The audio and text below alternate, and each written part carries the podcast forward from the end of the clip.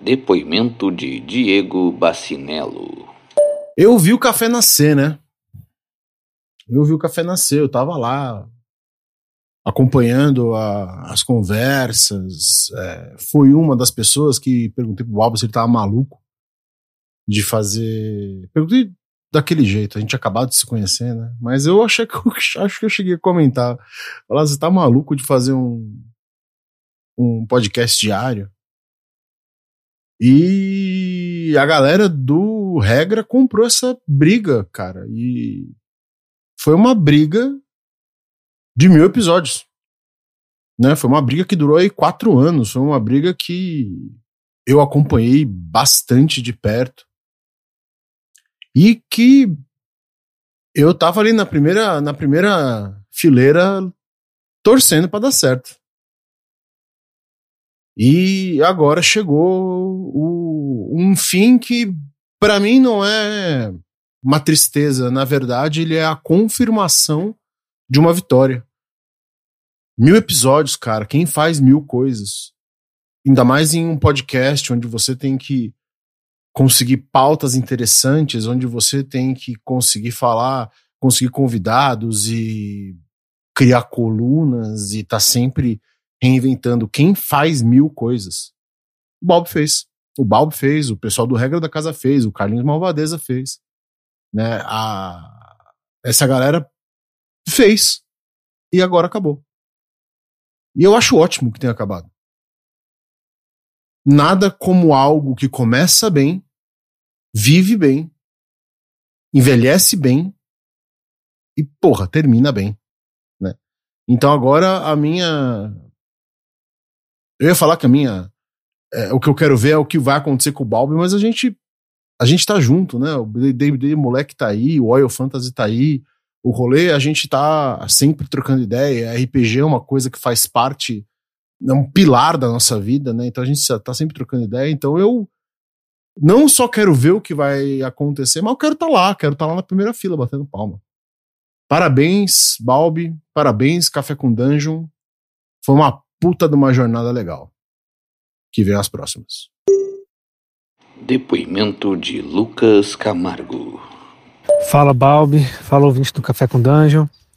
É, tava querendo mandar essa mensagem aqui em texto, mas a vida tá um, um caos agora e resolvi mandar em áudio que é mais fácil.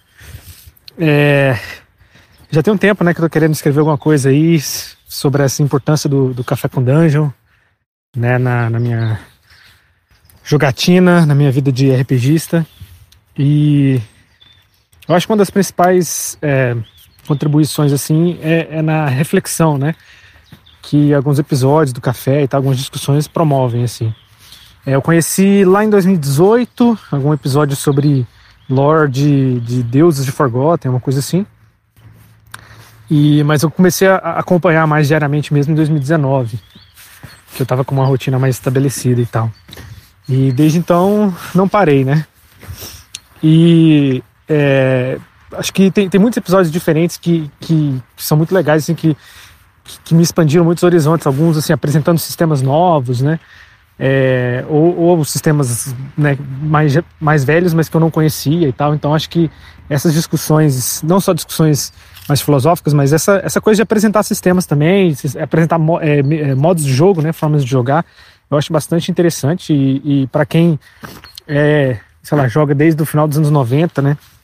Igual eu, às vezes a gente é, acaba tendo aqueles nossos sistemas de coração que, que né, acho que tudo bem ter o sistema de coração, né? É, eles estão no coração por um motivo, mas é legal também a gente se expandir e ver o que, que outras pessoas estão fazendo e acho que o Café com Dungeon promove muito isso. E com certeza, né, a reflexão é, eu acho muito bacana, né? De, de, discutir formas de jogar, de discutir é, boas práticas e tudo mais, dinâmicas, né? De mesa.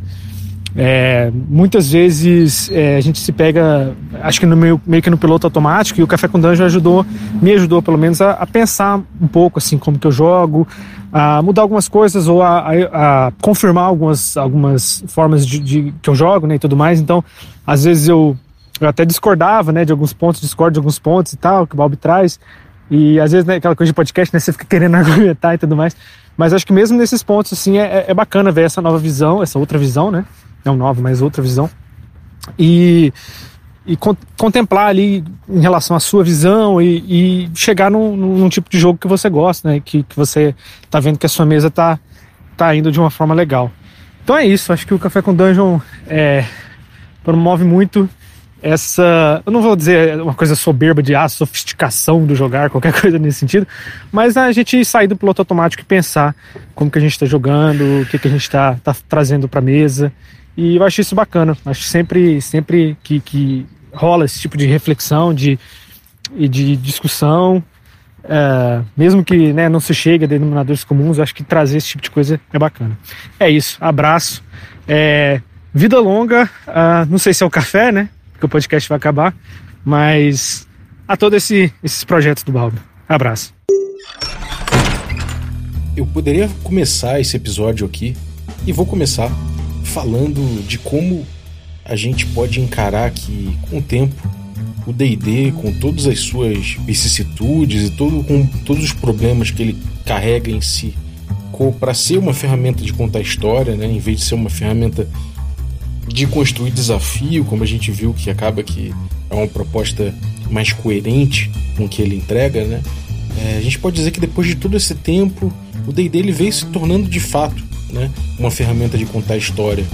Não que ele traga realmente ali ferramentas para criar um protagonismo interessante, para trabalhar melhor o antagonismo, para trabalhar arcos de história de uma forma muito consciente, nada disso. O negócio é que ele acabou moldando um pouco as nossas expectativas e as nossas cabeças em relação ao que é uma narrativa. Quando a gente fala de narrativa com início, meio e fim, ou quando a gente fala do arco do herói, ou quando a gente fala de arcos narrativos específicos, a gente está se apegando a certas noções de narrativa que são específicas, né? É uma ideia ideal do que é uma história. E uma coisa que a gente pode botar para defender o D&D aqui é que com o tempo ele veio criando seus próprios tropos, as suas próprias soluções narrativas e o tipo de história que esse jogo, com essas ferramentas específicas, consegue criar. Então, por mais que eu pessoalmente prefira trabalhar o DD de acordo com o tipo de. É, o, o tipo de ferramenta que ele acaba entregando, o tipo de narrativa que, que é possível desenvolver ali dentro, que acaba sendo emergente dos desafios, né? o jogo sendo focado na construção do desafio, na superação do desafio, é interessante ver que esse tipo de, de proposta do DD acabou gerando ali as suas próprias narrativas, como, por exemplo, o herói que morre cedo é substituído por um outro muito parecido, né? só que de repente com outro nome, ou de repente aquele cara que, que consegue ali com determinada magia explodir né, os inimigos, mas também danifica o companheiro, né? E isso gera um, uma treta ali. A gente também pode dizer do ladrão que rouba os amigos, né? Tudo isso são figuras que vieram surgindo com D&D. Quem nunca passou por várias histórias e ouviu de outras mesas que passaram pelas, por histórias parecidas, né?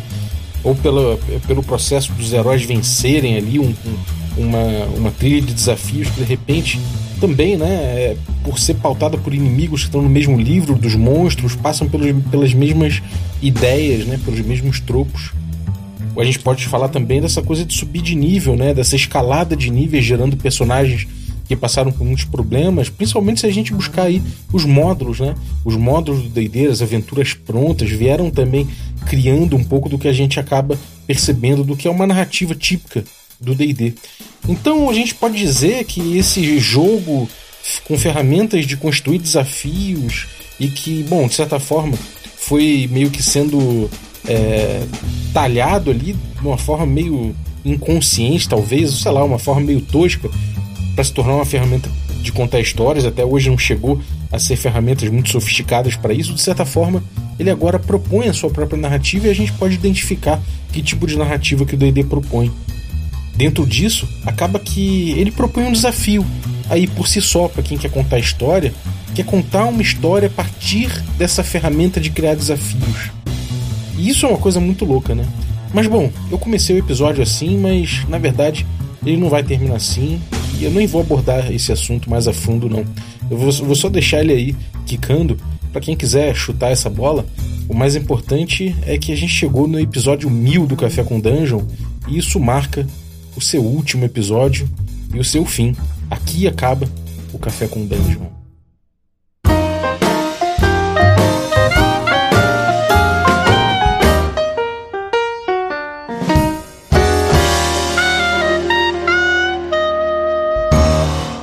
Bom dia, amigos do Regra da Casa. Estamos aqui para mais um Café com Dungeon na sua manhã com muito RPG. Meu nome é Rafael Balbi e eu estou bebendo aqui é, o meu último café da Ovelha Negra, delicioso. Né? Esse nosso parceiro aqui me acompanhou em várias dessas manhãs desses mil episódios. E se você quiser, de repente, beber aí para ouvir um episódio, esse episódio, ou de repente fazer uma, mara, uma maratona dos episódios antigos, ou de repente pegar alguns que você gostou para dar uma reouvida, vá lá em ovelhanegracafés.com.br e utilize o cupom Dungeon Crawl. Você consegue beber esse café artesanal delicioso por um preço mais, mais baixo, mais tranquilo.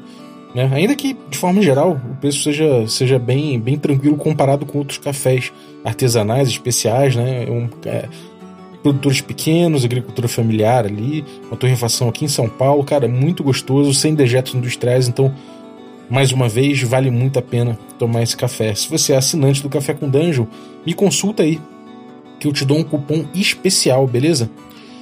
Vamos lá, gente, vamos falar do último episódio do Café com Dungeon. Eu não vou abordar nenhum conteúdo de jogo, eu não vou abordar nenhum conteúdo de mercado de RPG, não vou ficar viajando na maionese nesses temas aí até porque tem gente que fica, que fica arrepiada, né? Que fica aí é, decretando que as discussões que eu trago às vezes já morreram há, há, mais de há mais de não sei quantos anos e que não sei o quê. Mas tudo bem, né? São ossos do ofício. A gente tem uns coveiros de ideias aí, deixa que eles trabalhem. Porque eu, eu adoro dar um resurrect. Então, bom, é isso. Eu não vou fazer mais nada disso, pelo menos aqui, nesse espaço, dessa forma, porque chegamos ao final do Café com Dungeon, né? E vou fazer aqui, obviamente, um episódio de encerramento. Não podia ser diferente. Então vai ser um episódio quase de meta, né? Vai ser sobre o próprio podcast. E, bom, é, obviamente eu, tô, eu fico emocionalmente tocado de fazer esse episódio, né? É, como eu botei no Twitter, a ficha estava caindo, né? Eu consegui observar o momento que ela parou no ar, assim, pronta para começar o seu arco descendente ali. E a ficha caiu de fato, né? Estamos aqui no episódio 1000 do Café com Dungeon, que era para sair no sábado, mas só rolou de, sol, de soltar agora na segunda, né? Tudo bem. Já que o, o programa sai, sai ao ar de segunda a sexta mesmo, saiu numa segunda, né? E, bom, vou falar um pouquinho primeiro da minha trajetória pessoal até o Café com Dungeon, né? Eu posso dizer que, bom, Café com Dungeon é um projeto dentro de um outro projeto, né? Ou seja, é um, é um produto dentro de um projeto maior que é o Regra da Casa. Por isso, Bom dia, amigos do Regra da Casa. Muita gente acabou que não conheceu a Regra da Casa de verdade, só conheceu o podcast Café com Dungeon e não sabe que existiu esse canal, né? Que existe ainda, na bem da verdade, esse canal Regra da Casa, que é o canal que hoje em dia ainda, é, tá na minha mão, né? O canal, sou o one man band desse canal, mas ele existe aí, ele tá aí. Se você for no YouTube, tem os vídeos do, do Regra da Casa, tem vídeos de todo tipo, tem vídeo de gameplay, tem vídeo de live do Café com Dungeon, tem vídeo de, de comédia, tem muita coisa. Mas eu queria é, entender né, a formação desse canal, né, do Regra da Casa. E a formação do Regra da Casa foi no contexto de eu vir para São Paulo. Né? É, eu vim morar em São Paulo, empregado da Lura, minha namorada já tinha vindo, já tinha voltado para São Paulo, já que ela é daqui, né? E acabei vindo morar em São Paulo. E acabou que eu não tinha muitos amigos em São Paulo, obviamente, com uma galera que eu conhecia. É, mas eu, eu tava buscando grupos em São Paulo, né? Buscando grupos, eu acabei jogando RPG com o Carlos, né? O Carlinhos Malvadeza, que é um cara do Rio que estava em São Paulo, tava, tava sem jogar RPG há um tempo. É, chamei o Ramon, que é um cara que eu tava com muito contato, né? A gente, a gente acabou fazendo uma amizade bem, bem interessante dentro, dentro do, do contexto do RPG Notícias, né? E dentro do cenário do RPG como um todo. E a gente já tinha produzido algumas coisas juntos e sentia muita. sentia muita. É, sentia um bate-bola interessante nessa produção, né? Eu gosto, adoro o trabalho de edição do Ramon, pô, um cara que eu sempre achei divertido, então juntou também o Ramon. E a gente foi juntando esse grupo, né? Acabou que entrou o Chess também, né? O Chess começou a jogar com a gente de vez em quando, né? A gente tinha um, grupo ali praticamente semanal. É, a ideia é que a gente revezasse os mestres em, em jogos diferentes, e isso aconteceu. O Chess mestrou um D&D quinta, depois entrou Ramon com sétimo mar, é, entrou Fiasco, sei lá, entrou DCC, entrou Lamentations of the Flame Princess, Savage Worlds com Deadlands, entrou muita coisa. A gente estava jogando muitos jogos e foi um período muito legal porque a gente resenhava muito, né? a gente conversava muito sobre jogos. E tinha ali, cada um com sua opinião, vários aprendizados a serem a serem encerrados ali e a gente buscando sempre melhorar nosso jogo, né? Eu não lembro, eu não tenho como esquecer é, do, da vez que o Ramon mestrou ali o, o Urban Shadows, né? E que a gente sentiu que estava patinando alguma coisa ali no jogo, a gente sentou todo mundo, acabou todo mundo fazendo um feedback geral ali, e a gente pôde pensar mais ou menos como é que era o jeito ideal de ser tocado aquele jogo, né? E acabou que a segunda sessão foi maravilhosa, né? Todo mundo acabou engatando no jogo. Isso eu acho muito natural, é um processo que eu guardo até hoje com muito carinho de entender que o grupo precisa, né? É, é ir conversando sobre o próprio jogo, para entendendo como cada jogo é utilizado da melhor forma possível, como a gente pode sempre tentar melhorar o, o, aquele jogo e que a gente não, não deve jogar RPG, né? Todos os jogos da mesma forma, porque cada um tem uma proposta diferente. Isso foi muito legal de, de ir percebendo, né? Durante esses experimentos. É, outra coisa, estilos pessoais de mestre, né? Porque todo mundo do grupo ali mestrava, então foi uma coisa muito interessante. Passaram, passou o, o, o Felipe Skosteg, passou uma galera legal pelo grupo também, jogo mestrando Cthulhu, mestrando um monte de coisa. Então foi, uma, foi um momento muito legal e acabou é, trazendo né, na gente essa vontade de criar um canal, nós ali, aquele grupo, né, aquela galera. E para se juntar a esse canal, a gente, a gente tentou uma galera que a gente gostava. Acabou que, da galera que a gente gostava, quem mais tinha disponibilidade estava na pilha era o, o, Diego, né, do, do Terra dos Mundos, o mesmo canal do Chess. E acabou que juntou essa galera. E a gente acabou tentando fazer um, uma coisa que era, de certa forma, difícil de fazer, né? De certa forma inovadora na internet da época, que era fazer um, um formato ao vivo, né? Na Twitch, ao vivo, live mesmo, presencial, né? A gente pegou nossos equipamentos ali, nossas, nossas câmerazinhas Logitech 720, muita fita isolante, amarrando em tripé, amarrando em câmera, amarrando em, quer dizer, em câmera, amarrando em, sei lá, em móvel da casa, é, fazendo uma iluminação do jeito que a gente tinha, a gente comprou um softbox, foi tentando mexer, usando o, o, o esqueci o nome agora, não, aparelho de uma, uma interface de mídia que o Ramon tinha, que grudava os microfones, então a gente tinha essa questão de ter que falar no microfone e não podia falar fora do microfone senão não pegava, então a gente foi ali, bem mesmo, muito do it yourself, conseguindo fazer essa transmissão ao vivo toda quarta-feira. Né, o time cresceu, a gente a gente teve a, a Ludmilla, depois a gente teve a Carol, a Carol acabou ficando no grupo.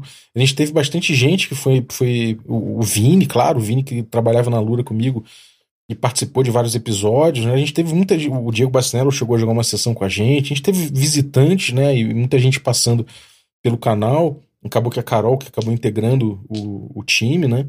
E foi muito legal fazer um ano né, de, de campanha de DD quinta edição, mestrado toda semana, né, às quartas-feiras é, que eventualmente acabou indo lá pro Doidos por Dados, da, a loja do Alex, e acabou formando né, ali um grupo de jogo que, quando dava uma pausa entre uma, uma aventura e outra, né, no, da nossa aventura de D&D quinta, a gente jogava outros jogos, era muito gostoso.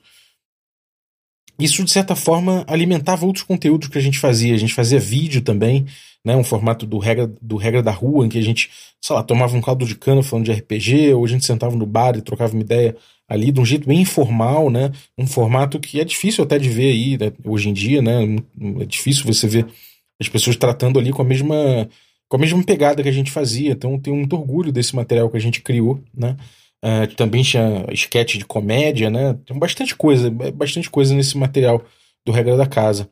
Uh, um dos materiais que a gente resolveu né, criar, que foi quase uma pilha errada ali, foi de fazer podcast. A gente falou: ah, a gente pode alargar nosso, nosso conteúdo aqui, nossos, nossos produtos, fazendo podcast. Aí eu falei: pô, só se for diário. A galera deu uma risada e acabou que eu fiz diário mesmo. E, bom, o Carlinhos montou uma infra animal, né? Com, trouxe alguns programas que eu não conhecia, indicou algumas possibilidades ali. O Ramon editou muitos episódios. Acabou que a gente juntou o Tertolione também, que passou um tempo editando episódios.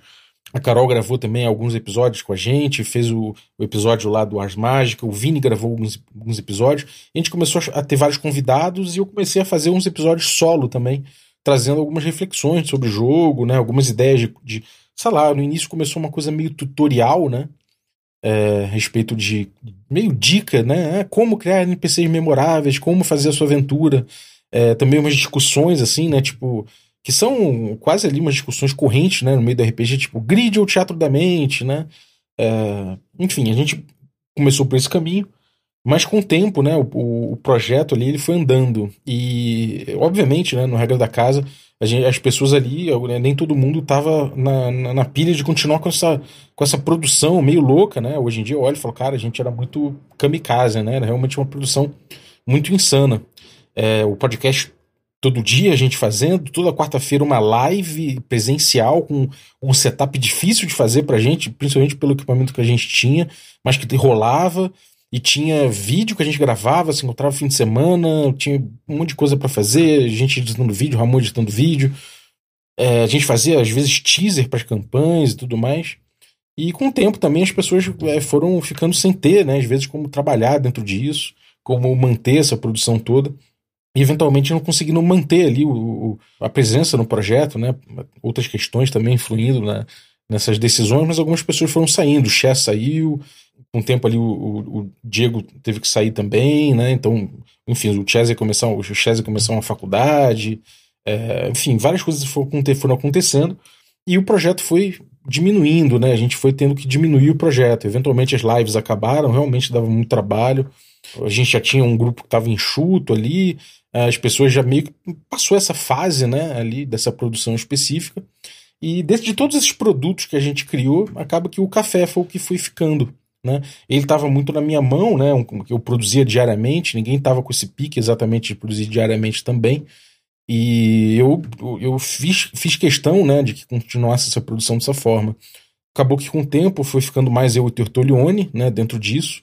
É, ele me, me ajudando ali com algumas edições, na medida do possível. E eventualmente acabou que fiquei eu mesmo né, fazendo as edições. E, bom, foi um caminho muito difícil, né? Porque, de um jeito ou de outro, eu tinha uma expectativa de ter mais gente ali para poder dividir o trabalho. Manter né, aquela pegada eu achava essencial para o projeto, porque de tudo da regra da casa aquilo foi o que tinha vingado. E, inclusive, é uma dica que eu dou para produtores de conteúdo: tentem muitos formatos, tentem muitas coisas, que eventualmente alguma vai vingar, né? Mais do que a outra. E, e, acaba que eu cheguei num, num, num, jeito de produzir sozinho, né? O Carlinhos Malvadeza participando de alguns episódios, o Ramon também, é, mas cada vez mais eu puxando mais para convidados de fora e, e, as reflexões sozinho, né? E, cara, assim, muito difícil, né? Foi um período muito difícil porque é, eu tava praticamente sem dormir para poder produzir esses episódios e, e, editar esses episódios, né? A maioria dos episódios. Cara, foi muito difícil. Minha, minha namorada tinha viajado, né? Tinha ido morar fora por um tempo. Eu tava sozinho, então eu ficava na lura, trabalhava até tarde. Quando teve, terminava o trabalho, eu pegava ali o, o, o episódio para dar uma, dar uma pensada nele, gravar o episódio, depois editar o episódio, programar para as 5 da manhã. Né? E durante muito tempo isso foi importante. Eu acho que muita gente fala, pô, mas precisava ser diário, cara. Eu posso dizer que o podcast cresceu muito rápido e ganhou muita notoriedade por ser diário, né? Se fosse semanal, né, eu teria chegado no final de um ano de podcast com, sei lá, com muito pouco episódio para as pessoas entenderem a pegada, principalmente para eu mesmo entender qual a pegada que eu queria para ele, né? Existe um ciclo que você vai entendendo o seu formato. Isso foi muito importante que fosse logo, né? As pessoas engajaram, pegaram o podcast como hábito, a gente ganhou um prêmio, Goblin de Ouro, que foi muito legal.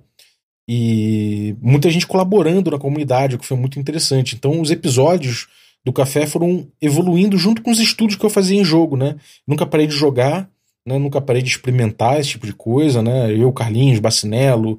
E o programa foi evoluindo nesse sentido, né? Eu tenho muitos convidados trazendo jogos novos, a comunidade indie, gente que pensa igual a mim, gente que pensa diferente de mim. Sempre foi importante ouvir essas pessoas.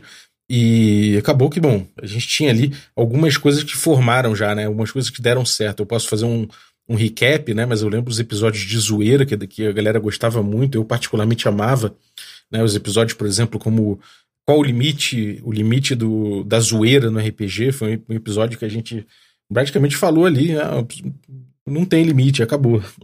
É, é, tem o episódio, os episódios com Demi Artas, né, o personagem que o Ramon inventou aí, que é um que é muito foda, né, um personagem muito engraçado, que é esse tipo esses ou esses mestres cheios de de regras e não, né, para jogar na minha mesa tem que ter um background de não sei quantas páginas, não sei o quê. Esse tipo de zoeira que a gente, a gente, que a gente ama no RPG, né? Ramon com esse, sempre com esse, com esse humor muito clássico do Ramon, né? É, também tinham as Use Sessions, que a gente juntava uma galera para fazer falar de qualquer coisa, que não necessariamente é RPG, mas que obviamente acabava resvalando em RPG, eram, eram, eram episódios interessantes ali da comunidade. Né? Teve episódio do Melhor Mestre que eu fiquei sussurrando: Ah, você é demais. E fazendo elogios ali ao bom mestre com, com sarcasmo, né? Também aquele episódio sobre necessidades fisiológicas no RPG foi muito engraçado. É, o Ramon também trabalhava na Folha, né? Fazendo edição dos podcasts da Folha lá. Eu lembro que o Ramon conseguiu um dia fazer um episódio com o Furlan, o Daniel Furlan. Ele me ligou e falou: Balbi, tô aqui com o Furlan, cara. Vou tentar fazer um episódio com ele e tal. E aí ele conseguiu fazer o episódio com o Furlan, o Ramon visivelmente nervoso no episódio. E, e, acabou que o Furlan não, não jogava RPG, né? Ele falou, cara, eu não jogo RPG logo no início do episódio. E acabou que o Ramon levou a entrevista, né? É, mas é muito engraçado que o episódio, o nome do episódio foi Daniel Furlan não joga RPG. o, a gente também conseguiu o Trevisan, pô, um cara, pô, um grande nome aí do RPG nacional, né? A gente conseguiu o Trevisan e logo no episódio com o Trevisan também a gente a gente botou um tema que era jogos que nunca jogaríamos, que acabou sendo mó divertido, assim, mas muito galhofa também, né? A gente falando, ah, a gente só não pode jogar jogo indie que no fim todo, de todo jogo indie as pessoas saem chorando, não sei o que. Jogo indie bom é o, indie, é o jogo que te faz chorar. Uns bagulho mais de zoeira mesmo, né? Enfim, mas a gente pôde chamar muita gente legal. Eu acabei. O podcast acabou vingando, né? Muita gente curtindo o episódio. Através dele eu consegui trazer muita gente pô, fora o televisão, fora o, o, o Fulan que o, que o, que o Ramon conseguiu, né? A gente trouxe, pô, Didi Braguinha, Pato Papão, pô, o Eduardo Spor, o, o Leandro Ramos, a Zecos, Gruntar, Pedroca, Tio Nitro, Elba, o Henrique do Nautilus, recentemente, uma galera que eu admiro muito, né? Que eu pude, que eu pude trocar ideia, que eu pude trazer pro podcast, né? Fora, pô, a galera super parceira, são tantos, tanta gente legal que eu conheci, né? É, através do, do podcast que fica até difícil de enumerar de tanta gente maneira. Muito bom dia a todos, pessoal do Café com Dungeon. É, quem está falando aqui é o Eduardo Spor. É, talvez alguns de vocês me conheçam aí, eu sou autor, é, sou escritor, sou RPGista e também sou fã aqui do, do Café com Dungeon. E não podia ficar de fora aqui, queria muito fazer um depoimento aí em homenagem a essas mil edições aí do Café com Dungeon. E quero falar algumas verdades aqui que talvez o Balbi não saiba. pois é, eu queria falar como é que foi a minha experiência aí é, com o programa, como é que é, sempre foi, né? Tem sido é, a minha experiência com o programa. Eu conheci o Balbi há há, alguns anos atrás, a gente nunca sabe quantos anos aí, com pandemia nós entramos num vórtice temporal e não sabe se foi um ano, foram dois, foram três, enfim. Então a gente não sabe. Eu conheci o Balbi, é, na realidade, escutando um podcast, o podcast do nosso amigo é, Leonardo Chaba, né? É, é, o Pensão do RPG, aliás, fica até uma dica para quem não conhece o programa dele aí. E eu escutei o Balbi falando lá e tudo no, no podcast do Pensando RPG. E a primeira impressão que eu tive do Balbi foi muito ruim. Porque ele foi, não vou dizer agressivo, né? ele foi muito incisivo ali na fala dele, eu me lembro, né? nem lembro qual foi o programa, mas eu me lembro dessa, desse trecho, ele falando ali que os, os monstros estão ali para matar os personagens e para fazer picadinho deles e tal. E aí eu me lembro que eu falei, pô, caraca, que cara deve ser um mestre um pouco sádico, né? Então eu tive essa impressão, essa primeira impressão, é... mas justamente foi essa impressão, não vou dizer negativa, né? Mas nessa, esse, esse susto que eu tive aí que me levou a procurar mais sobre o, é, sobre o, o, trabalho dele, né? Fui tentar ver quais eram as, as opiniões dele e aí cheguei, não lembro em que ocasião, em que dia, em que época exatamente, cheguei ao Café com Dungeon. A primeira coisa que eu vi é, foi que o Café com Dungeon era um podcast diário.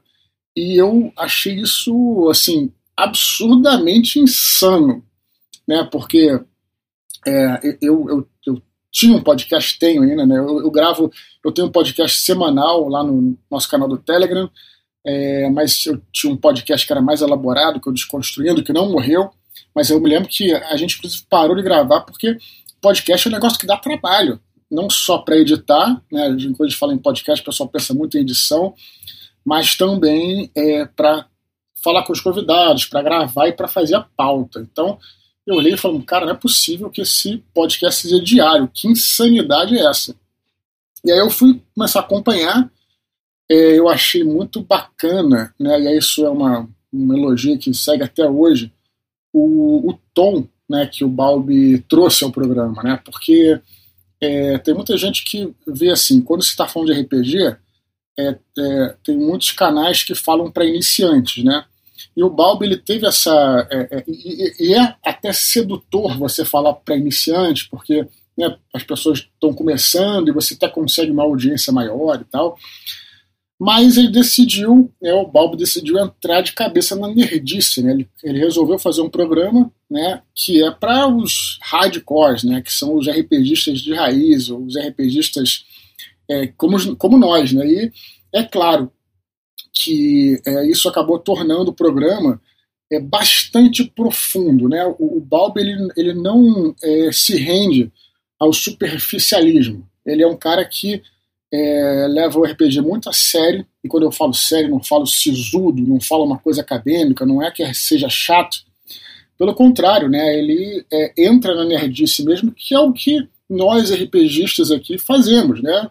Nós somos nerds, é, profundamente nerds. Né? Então, quando a gente se reúne para falar de RPG, a gente está falando da regrinha, né? Tá falando ali da, é daquele detalhezinho, né? daquela, daquela magia, daquela, daquela regra especial, tudo. É isso que o RPGista é, realmente de raiz gosta, né? Então, é, eu achei que o tom dele, assim, ele acertou e acerta até hoje, né? Ele trata o RPG como, como algo profundo, né? Não só, de novo, não só nessa questão de regra, mas é uma questão mais filosófica e tudo mais. Então, assim, acho que ele acertou em cheio né, o tom. Acho, não tenho certeza, tanto é que vocês estão acompanhando, vocês escutam ele aí. E, é, outra coisa que eu acho que vale a pena destacar aí do Café com Dungeon é a diversidade de temas. Né? Justamente por ser um podcast diário, ele é, eu, eu, me lembro que a, a gente né, é, também eu, eu, gravo, eu sou do Nerdcast também, eu gravo é, os Nerdcasts desde, desde o começo. Eu me lembro que a gente tinha essa coisa, né? Tem vários temas e a gente pensava, pô, mas é, como é semanal, um a gente não pode escolher um tema muito específico, ele tem que atender um público um pouquinho maior. E aqui, como o Café com Dungeon é um podcast diário, né, ele pode falar sobre coisas específicas, né? E eu acho isso muito legal, muito legal. É, e, e, e, finalmente, uma terceira coisa que eu preciso elogiar é justamente por ter muito tempo né, de programa e ter várias. É, ser, ser, todo dia, é, é essa coisa de você, é, que o Balbi faz de, de, de, de, esse trabalho de divulgação né, é, dos, dos RPGs independentes, da galera que está começando, da, ou da galera que já está no mercado mesmo, é, é, divulgando muitos é, financiamentos coletivos. Eu me lembro quando eu fiz o, o meu financiamento coletivo da Tetralogia Angélica, a gente fez um programa e, e porra, o, o, o, os apoiadores é, é, aumentaram muito, né? Sinal de que aqui no Café com Dungeon é, tem uma galera muito específica ligada aí ao RPG, à literatura, né? Um pessoal bem cabeçudo aí no melhor sentido possível. Então, essa coisa dele tá sempre. É, e sempre quando eu falo com ele, falo, olha, vou, comento com ele, né? Vou lançar um livro novo, vou lançar um trabalho novo. A primeira coisa que ele faz é, pô, você não quer vir para aqui para gravar um programa, para divulgar? E, cara, isso aí é vale ouro, sabe? Essa, essa generosidade dele de abrir o um espaço aqui para a gente poder falar. Mas eu estou me estendendo muito aí, é, então, é, para finalizar, eu queria agradecer ao Balbi, não só o Balbi, mas como a todos os envolvidos aí, a galera que faz edição, os convidados, o pessoal que está é, é, envolvido aí, né, os padrinhos, né, os apoiadores. Quero agradecer aí a todos né, pelo, pelo trabalho. Tá bom, Balbi? Parabéns e é, bom jogo para todos. Um grande abraço, pessoal. Acaba que a gente teve aí alguns parceiros também, né? A New Order compareceu com parceria, o Diego Nogueira também compareceu com parceria com o Solar Blades and Cosmic Spells, a galera do RPG Craftando também trouxe parceria. Né? Logo de cara, assim, mesmo quando o canal estava inici iniciando, a galera curtiu os formatos, as ideias do canal. Então ajudou muito nesse sentido, né? E eu lembro, eu posso lembrar agora, assim, olhando a, a, o, o, Spotify aqui, eu consigo olhar alguns episódios que eu olho e falo, hum, cara, esse episódio para mim foi bem a cara do Café com Dungeon, né? A cara que ele foi formando, né? Esse formato que eu fui percebendo do Café com Dungeon, né? é, tipo o 62, que ele fala o que é textura no RPG. Eu lembro que ali deu pra galera é, começar a, até me zoar, né? Brincando com, com o jargão que eu começava a criar ali, né? E de certa forma, pra gente analisar RPG, pra gente falar de jogo e tal, a gente acaba criando certos jargões, alguns até que pode ser por desconhecimento que eu tenha de um, de um jargão que já existe a respeito, eu acabo criando outro, né? É, mas assim, de forma geral, eu tento ver se já existe um jargão que fale daquilo. É, mas assim, o que é textura no RPG, né? Imagina que outras pessoas falem do que é textura, eu dava minha opinião do que é textura, e acabou sendo um termo que pegou né, na comunidade, muita gente falando de textura na época. É, mecânicas e, e dinâmicas, eu, eu, resolvi trazer o que, que eu pensava sobre isso, né? É, sobre o que, que são as mecânicas, o que são dinâmicas, como é que é o, a relação disso tudo. É, eu, Carlinhos, Ramon, a gente investigando o que, o que, que é ritmo no RPG, como é que a gente controla ritmo no RPG, né? Quebrando a imersão, uma coisa que eu sempre gostei de trazer, né? Que a imersão não precisa acontecer o tempo todo. É, como lidar com morte no RPG, coisa da agência apareceu bastante aí, agência do jogador. Como trabalhar com spin-offs, como descrever as suas cenas. Aí a gente começa uma investigação que dura muitos episódios, né? A gente retoma isso em muitos episódios à frente, mas como descrever suas cenas. Depois, compressão e descompressão, descompressão né? Pra gente tentar entender aquelas cenas em que a gente joga é, com, com, sei lá, que a gente abstrai um pouco aquilo ali, passa o tempo mais rápido, né? Que a gente descreve de forma geral uma interação inteira numa, num teste, alguma coisa assim, ou quando a gente descomprime, né, e mergulha mais, faz aquele zoom narrativo. Esse, esse episódio trouxe umas reflexões que, que moldaram muito o que eu vinha pensando pela frente, principalmente que acabou desaguando no, no Oil Fantasy, né. Teve um episódio muito, muito bom que eu acho um dos meus preferidos, assim, que é o de Ressurreição no RPG, um 132, 133 com Dungeons, com o Diogo Nogueira, 135 Linguística RPG com Metal Flávio, muito bom, adorei esse episódio. É, um episódio sobre Fail Forward, né, acho que foi com o Chaz, eu acho, em que ali eu começo a tentar entender o problema que o Fail Forward estava tentando resolver, e que às vezes eu chego à conclusão de que é um problema que não necessariamente existe, né?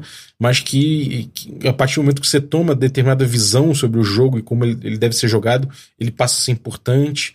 É, descrições minimalistas, que a gente retoma a ideia da descrição, começa a entender, né? Como, como, como a gente pode descrever para aumentar a participação dos jogadores, horizontalizar mais o jogo, que é um. Você vê, no 173 isso e isso aí já é um estudo que acabou vingando no Royal Fantasy também, né?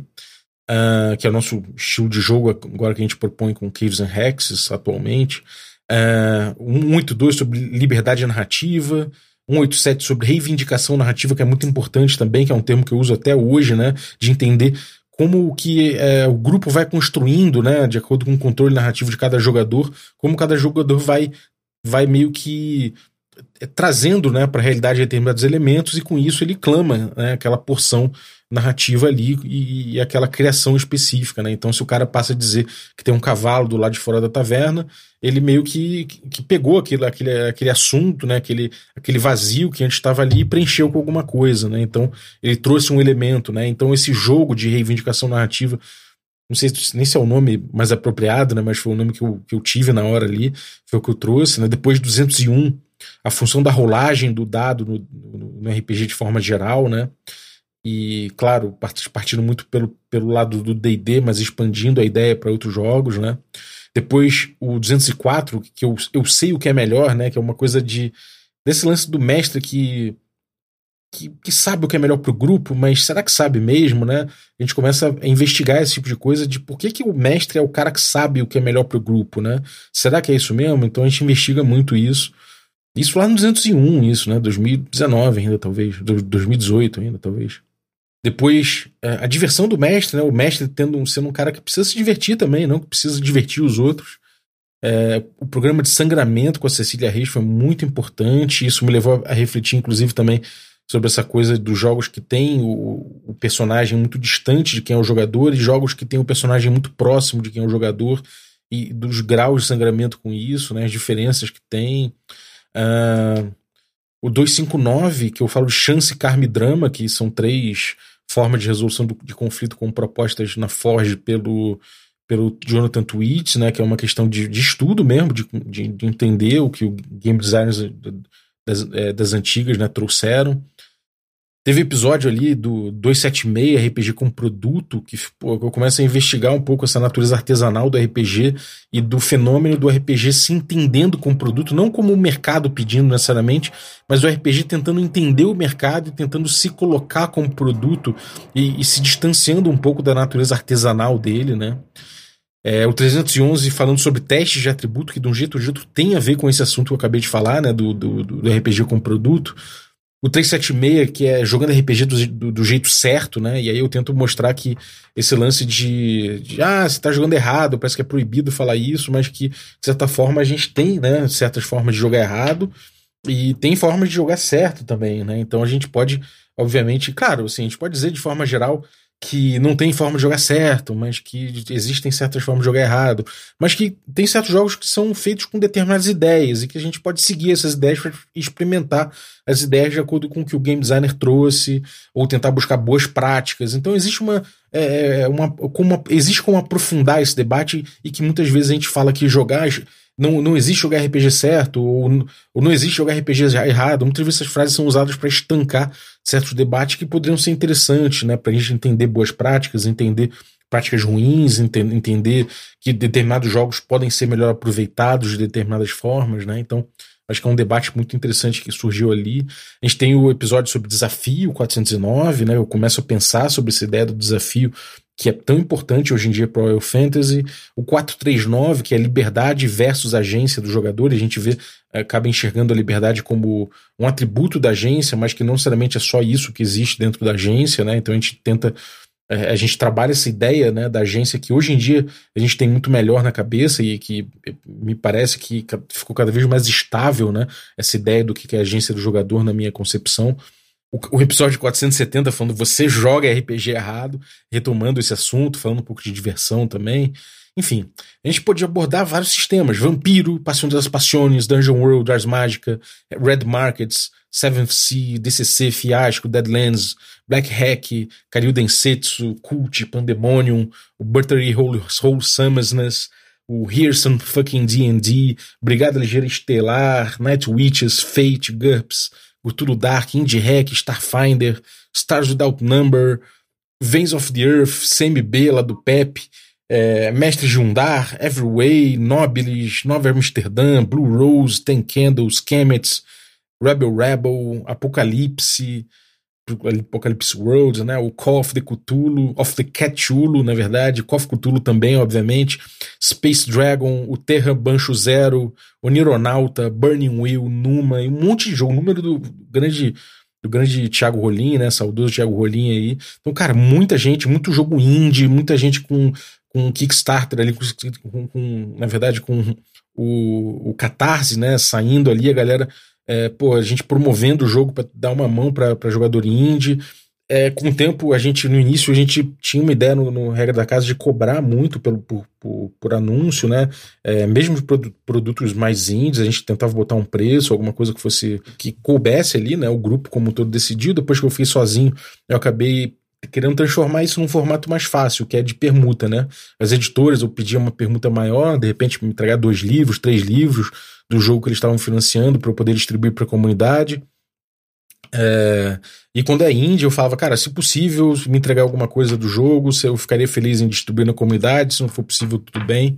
Então a gente tentava fazer em cima disso. Nesse, nessa pegada eu trouxe vários zines aqui, né? Portal Zero, a edição zero do Portal, o Horoscope Zine lá do Horus, do, do, do Bruno, né? O Belo Omni, o cara que, já, que eu conheci nos eventos lá, o, o Dirty Town lá do, do, da galera lá de Portugal. Enfim, muita, muito jogo, muito zine, muito, muita proposta de jogo indie. Foi muito legal ver isso acontecer no café, porque me, é, assim, foi um, uma época que eu pude entrar em contato com muito jogo interessante, cara, com muitas ideias diferentes de jogo, né? Isso é muito legal.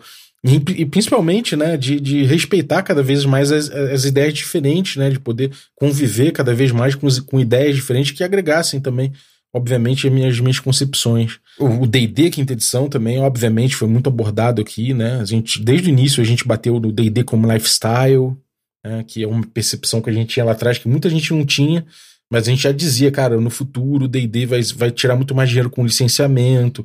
A gente vê isso acontecendo, né? Então, um, quase ali um, uma futurologia ali, né? Nesses episódios antigos de D&D.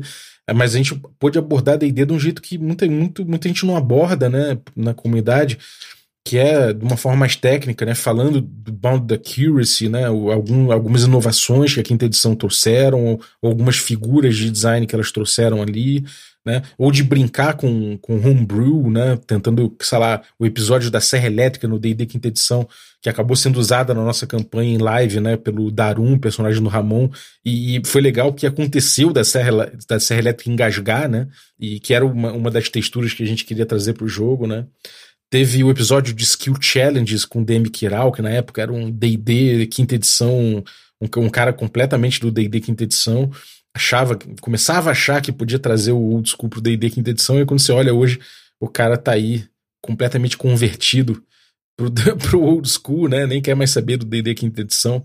Então, bom, foi, foi um prazer fazer, fazer parte do teu processo, Kiral.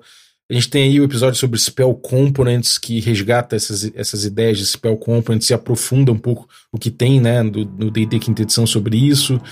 Uh, os primórdios do D&D com o Diogo Nogueira, depois o, o, Pedro, né, o, o Pedro Borges veio também falar um pouco de, de, de evolução do D&D desde o início. A gente teve a campanha Boba, que é de um grande amigo meu, Vicente, o Vicente Bicudo, que trouxe né, essa, esse material aqui, que é uma campanha que meus amigos jogaram muito tempo. Eu, eu joguei um pedaço ou outro, e foi muito legal né, ver isso se transformar num, num, num PDF né, que ele pôde distribuir para a comunidade e transformar aquilo num, num, num, cenário jogável por muita gente. Né? Então, muita gente curtiu esse episódio e foi buscar o material. A gente teve um episódio de D&D quinta edição com, com o Cello e a Lina, né, do RPG Planets, falando sobre o Lich, e foi um episódio delicioso de fazer, abordando essa figura, né, esse monstro tão interessante. E o episódio sobre Comprehend Language, sobre ponto de vista linguístico, com o Metal Flávio.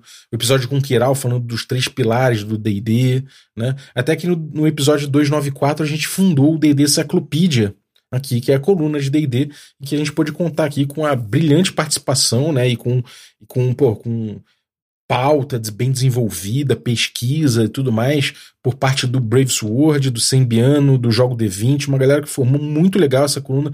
Pô, um carinho muito grande por esse material que, que veio com essa coluna, né? De, deixou parte do café muito voltado para os deidesistas mesmo, que pô, sempre fizeram parte da audiência, então mere, sempre mereceram.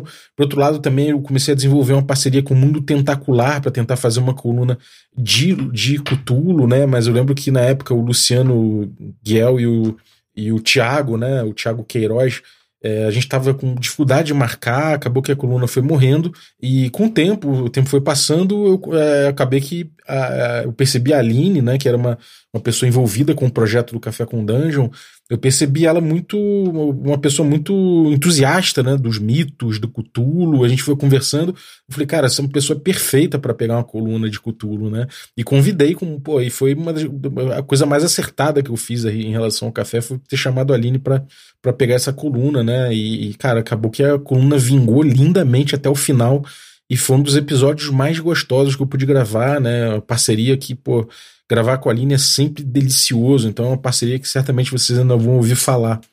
É, tem um episódio aí, 137, que começou uma série né, de Idade Média, que o Carlinhos, na época, que estava muito ainda no, no, no, café, trouxe essa série com um professor de história, então foi, um, foi uma série de episódios muito interessantes sobre Idade Média, muito mesmo, quem curte Idade Média real e fantástica, pode conferir aí os episódios de Idade Média do café, que são, porra, muito maneiros mesmo, fiquei, porra, não participei, mas assim, amei, né? Ouvi todos eles com muita atenção mais de uma vez. No episódio 98, né? Você vê como começou cedo. Eu comecei a falar de, comecei a falar de Hexcrawl, né? Então, obviamente, eu já estava estudando Hexcrawl desde Ouro e Glória, né? Que é uma campanha que eu fiz no Perdido no Play lá atrás. Mas eu abordei no 98, depois no episódio 116 abordei de novo, e é uma coisa que nunca mais parou, né? Eu sempre vim falando de Hexcrawl porque é uma das principais investigações que eu curto fazer, né? Até hoje, e ainda vou fazer mais na vida, obviamente. A gente tem também os episódios que eu costumo chamar de Reis do Lore, né? Mas isso para mim, né? Eu botava na minha agenda. Hoje tem episódio com um rei do lore, que aí são umas pessoas que eu podia confiar, que eu sabia que são ultra nerd do lore de alguma coisa, assim, cara, os caras sábios mesmo a respeito de determinado lore, e que, pô, se você chamasse, o cara era conteúdo pô, muito bom, assim, de altíssima qualidade, aprofundando muito alguma coisa que eu não sou muito forte, que é lore, né?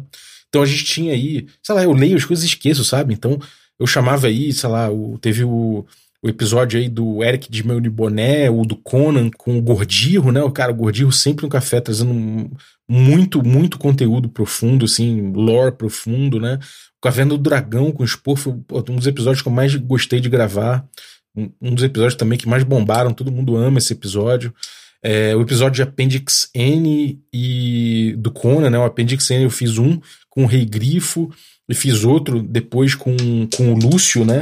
E aí foi muito gostoso também, os episódios incríveis, assim, explorando essa literatura original, né, que influenciou o D&D. Muitos episódios desses, assim, de lore que eu pude contar com gente incrível trazendo conteúdo.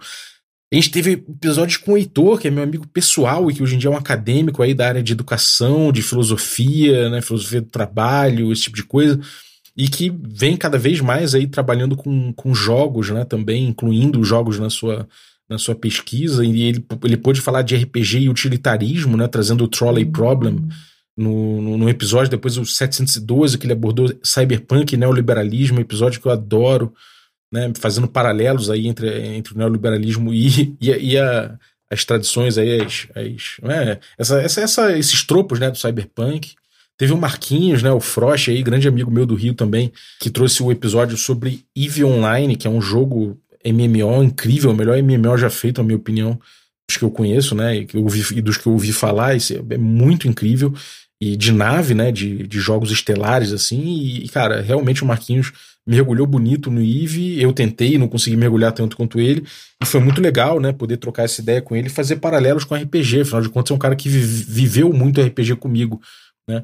Episódio com Jarbas Trindade, né? Falando de acessibilidade, que acabou vingando aí é, o trabalho dele indo para o lado do Acessibilidade, que é um projeto que hoje em dia eu estou apoiando bastante, é, não só trocando ideia com Jarbas, mas também engajando com o pessoal, né? Jogamos um Biergotten recentemente, Estou tendo a oportunidade de, de, criar o logo né, de, desse projeto do acessibilidade, que é da galera que tem, que tem deficiência visual, que tem, ou que é cega, né? Então, muito legal poder contribuir com um projeto desse. Inclusive, como designer, é um desafio interessantíssimo poder criar logo para um projeto de uma galera que eu tenho que descrever né, o que, que eu estou fazendo, a minha ideia visual.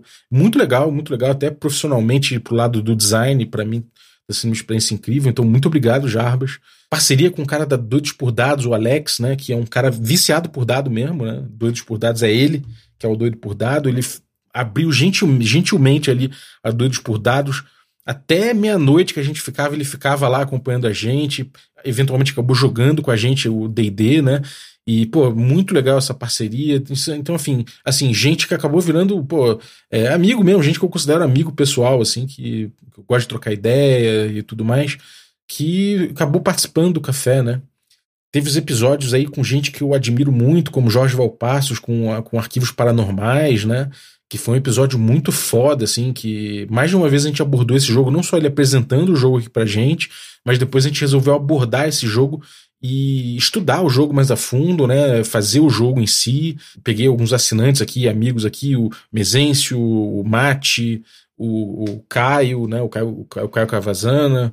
É, teve o Vinícius também, que acabou jogando algum, algumas sessões. A gente debatia muito o jogo, debatia no pós-sessão, fazia feedback.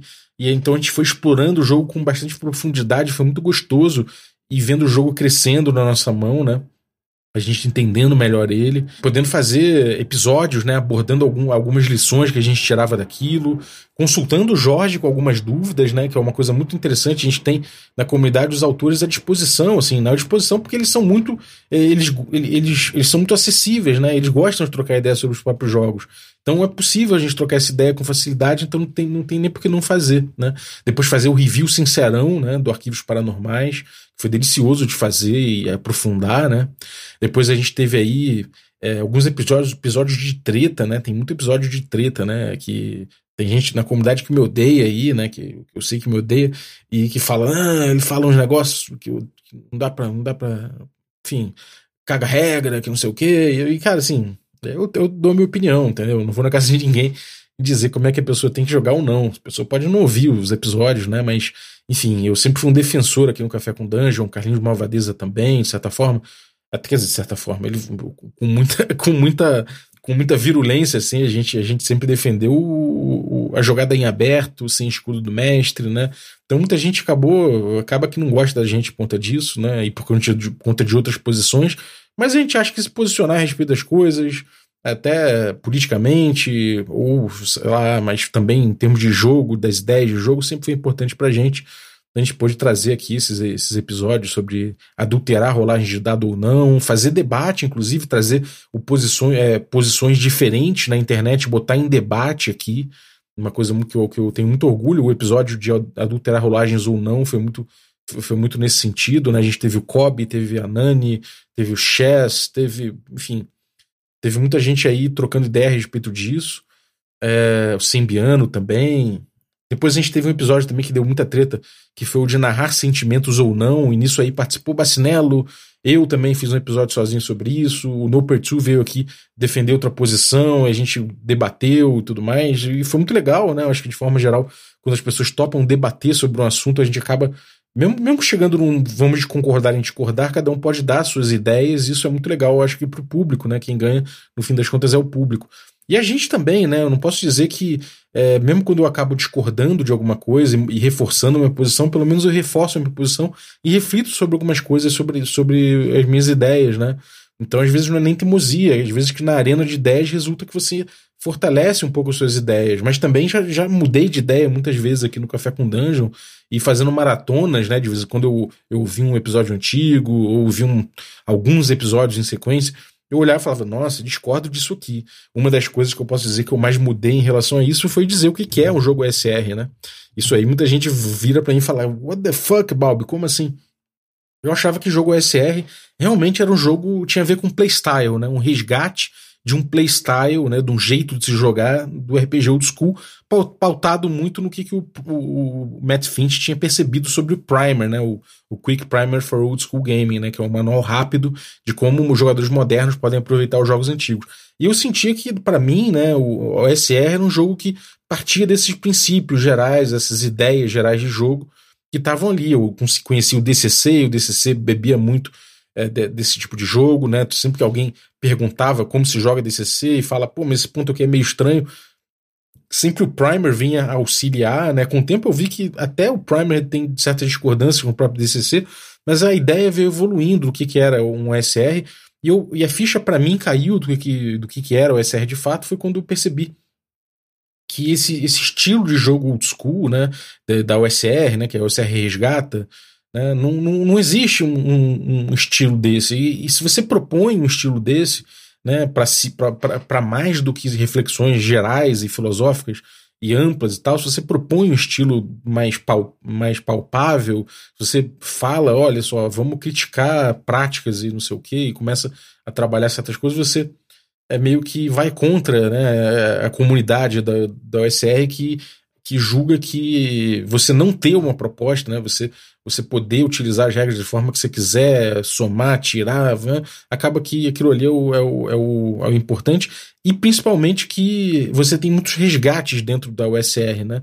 Você pode, essa renascença né, do old school, esse resgate do old school, não necessariamente é sobre playstyle, pode ser só estética, pode ser as ilustrações, podem ser os tropos, pode ser é, a literatura que originou o D&D, pode ser, enfim, uma série de coisas que podem ser resgates, né, que podem ser resgatadas dos jogos antigos e não necessariamente um playstyle. Então comecei a reformar minha percepção e ver que, bom, se a gente pode resgatar de tudo, né, isso é uma, é uma, é uma coisa que, que é mais inclusiva, né? Todo mundo pode, pode ser OSR de forma geral. O que, que você está resgatando? E se você está resgatando qualquer coisinha lá do old school, porra, beleza. Se é OSR, bota o selo e tá, tá ótimo, sabe? E aí eu demorei para perceber isso, né? Eu, na minha cabeça, o OSR é um estilo de jogo e não é exatamente isso. Então não tem nem como falar que a OSR tem um estilo de jogo, né, na teoria. Ele tem estilos, ele tem propostas, obviamente, de estilo, e isso é só um resgate que pode ser feito. Então, por exemplo, o Dungeon Worlds, né, teve, foi até no D30, né, o podcast lá do D30 Galera de Brasília, e eu falei, não, Dungeon Worlds não é OSR de forma nenhuma, porque se joga completamente diferente. E hoje em dia eu discordo, né, eu discordo de mim mesmo naquela época, que eu acho que sim, ele é OSR, porque, de certa forma, ele é uma homenagem ao DDBX, como os próprios autores falam, eles tentaram trazer né, o, o, tipo de narrativa que o BX criava né, automaticamente com aquilo e fazer aquilo funcionar de uma forma melhor. Então, enfim, é a proposta deles. De certa forma, é um resgate do DDBX, então não tem por que não ser o SR, ainda que eles não tenham, os autores, usado o selo OSR diretamente. Enfim, é, não só isso, mas várias outras coisas, eu vejo que as minhas ideias, de certa forma, ao longo do tempo evoluíram, né? Ou mudaram, ou, drasticamente ou foram só é, evoluindo, mas o fato é que é gostoso poder ouvir os episódios antigos e ver essa evolução, né?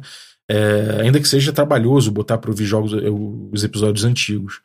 É, enfim, falando novamente da produção, né? A gente teve o Terto, que ajudou muito, né? O primeiro Ramon, que era o editor oficial do, do, do café, mas depois aí o Ramon é, acabou não conseguindo editar todo dia, né? o Terto entrou para ajudar, ou eventualmente o Terto começou a pegar mais sozinho, o Ramon foi parando de editar. Depois, quando o Terto não estava mais é, conseguindo pegar os episódios direito, entrou o Vini, né? E o Vini entrou num contexto muito específico, que foi quando a gente conseguiu pagar a edição. E é um editor profissional de, de áudio, né? Inclusive tra trabalha comigo na Lura. E foi muito legal ter ele nesse projeto. E eventualmente o Vini não pôde é, segurar os, os, cinco episódios semanais é, sempre, né? E acabou que eu pude chamar o Tito, né, que é apoiador do café, e que acabou trabalhando aí no, na edição do, dos episódios até o final, né. Mas isso é no contexto, esses dois últimos editores, no contexto já de um podcast mais profissional, que eu vou chegar lá, né. É, eu lembro que em determinado ponto do, do Café com Dungeon, né, é, eu resolvi dar uma reformulada nele porque eu já sentia que essa produção já começava a chegar em certos em certos formatos, né? Por assim, dizer, um formato só, mas com alguns quadros, por assim dizer, algumas, é, alguns temas específicos, mais gerais, né, que a gente poderia. Quer dizer, alguns temas mais gerais que, que traziam né, é, é, categorias específicas que a gente poderia botar para o podcast. Então comecei a sentir ali algumas colunas surgindo, né? É, não só a coluna de D&D, a coluna de cultura, mas também os quadros, né? O Old School, que era para RPG Old School, o Radar Café, que é para quando eu via produtores indie ou gente, gente de tinha projetos de RPG que fosse, enfim, que fosse um podcast como Caquitas que veio aqui falar, ou vários outros podcasts que vieram aqui falar, canais de YouTube como Luluzinha, é, enfim, uma galera que veio também trazer o seu canal aqui, mas os zines, os, os, os é, criadores de RPG indie, teve também os reviews sincerão, né, que são os, os, reviews típicos aqui do Café com Dungeon, que a galera gosta muito, porque eu, eu, faço questão de abordar pontos positivos, mas também pontos que eu considerei negativos do jogo, né? Pelo que eu recomendo, pelo que eu não recomendo, para quem eu recomendo, para quem eu não recomendo. Que eu pego uma inspiração direta de vídeo de, de review de celular, por exemplo, ou de, sei lá, de eletrônicos. E os caras falam isso, né? E não necessariamente ele está desmerecendo o produto, né? Ele está ele tá só descrevendo aquele produto de acordo com sua visão. Eu acho isso importante, eu acho isso interessante, né? Porque, de certa forma, as pessoas falam, cara, é, mesmo você falando, sei lá, Forbidden Lands, né? Forbidden Lands, eu fiz uma crítica a Forbidden Lands, uma crítica que não é levinha também, é uma crítica, de certa forma, é, pesada, por assim dizer, é, mas eu, eu também eu, eu recomendo, né, como lidar com isso e falo, olha, se você não se importa com tal coisa, isso aqui vai ser muito bom esse jogo. Mas se você não se importa com esse tipo de coisa aqui, talvez não seja o jogo, jogo para você, a não ser que você faça dessa forma aqui, né? Que foi o que eu senti para mim. Então, dividir isso para mim é muito importante. O review, ele é uma coisa muito subjetiva, de fato, né? E o review Sincerão, ele é isso sem papas na língua, né? Eu poder falar sobre o jogo, do que eu achei positivo, do que eu achei negativo, do que eu acho que pode melhorar. E certamente, se eu fiz um review sincerão de algum jogo, é porque eu gosto dele, né? É, no mínimo para isso. Jogos que eu simplesmente cago, nem, nem, nem boto em mesa, ou boto em mesa e não, não curto nada do jogo, eu deixo de lado. Não tem nem por que fazer review disso, né? Inclusive, pude chamar gente para falar, para fazer também reviews, né? Desses reviews sincerões. É, ou até defender um jogo, né, das críticas que eu fiz, como eu fiz com as Caquitas, chamei para elas para defenderem o Sétimo Mar, né, e foi um episódio muito legal. Enfim, foi muito legal ver, ver emergindo esses, esses quadros, né? O Cagando Regra, inclusive, que eu botava os episódios mais polêmicos, né? Que, que eu sabia que ia dar uma certa treta aí, que a galera é, é falar, pô, tá cagando regra de novo. Eu botava no episódio, no, no, no quadro Cagando Regra. Né?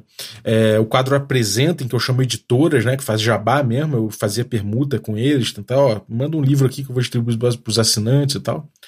Side quest é quando pegava é, temas que eram paralelos ao RPG, mas não necessariamente RPG, né? Eu pude chamar a galera do Hangar, no, do, do Hangar 18, né? para falar aqui de ufologia, pude chamar a galera, sei lá, pude, pude chamar a gente falando do, do, do My Dice Factory, né, para falar de construção de, de, criação de dado, né, confecção de dados, enfim, muitos temas paralelos interessantes que foi para mim foi pô, sempre oportunidades incríveis de, de flanar, né, por coisas que não são necessariamente RPG, videogame até, o Roxo veio aqui falar de videogame, enfim, bastante gente interessante aqui passando pelo café.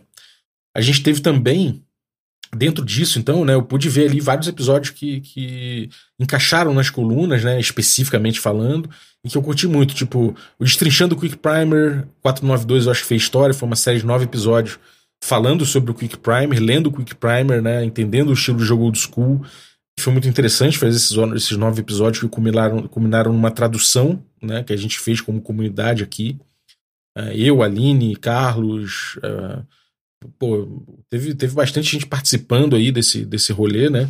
É, ilustradores também participando, então a gente pôde trabalhar né, esses conceitos aí e comentar, além de traduzir uh, o Quick Prime. A gente tinha uma tradução uh, do Rafael Beltrame aqui, mas uma tradução só de alguns pedaços do Prime, não era uma tradução com, completa. A gente pôde completar a tradução, pôde comentar, ilustrar né, com a comunidade, então é um material que eu tenho muito orgulho de ter feito aqui no, no café, né? Um símbolo de que parte da comunidade old school estava aqui produzindo e trabalhando aqui com a gente. É, o episódio 499 sobre alienação, né? Lá o episódio do, do Taverna Platônica foi muito importante. De novo, voltando pro old school, teve o episódio 535 do Caves. Teve o episódio 683 com a estrutura, analisando a estrutura do Sailors on the Starless Sea, né, com o Jersey muito legal, adorei fazer esse episódio, porque é uma análise de estrutura da dungeon, né? Um papo bem profundo ali sobre o design da coisa. O episódio 716, né? Falando de jogos de porão, quando eu começo a abordar essa natureza artesanal do RPG. O episódio 770, em que eu, introduzo Birgotten. 771, que a gente introduz Pedro Inferno, que são as campanhas que a gente fez de playtest aí do Caves. O, o Guia Culinário para Aventureiros saiu nessa época. 781, a gente teve o Royal Fantasy aparecendo trazendo muita coisa dessas ideias todas, com é, é, uma confluência né, de ideias ao longo de 700 episódios aí a gente pôde trazer pro Royal Fantasy o 781. O episódio 8, 839, falando de sandbox com estrutura, muito importante pro Birgotten também. O Taverna Platônica, né, que é essa, esse quadro mais filosófico, né, que eu fico, eu abro o microfone, saio falando, saio falando, outro chama alguém para falar junto, mas de forma geral é papo de boteco, né, é, é a gente ficar filosofando aqui solto, né. Aí o episódio 499 eu achei muito importante, que fala de alienação.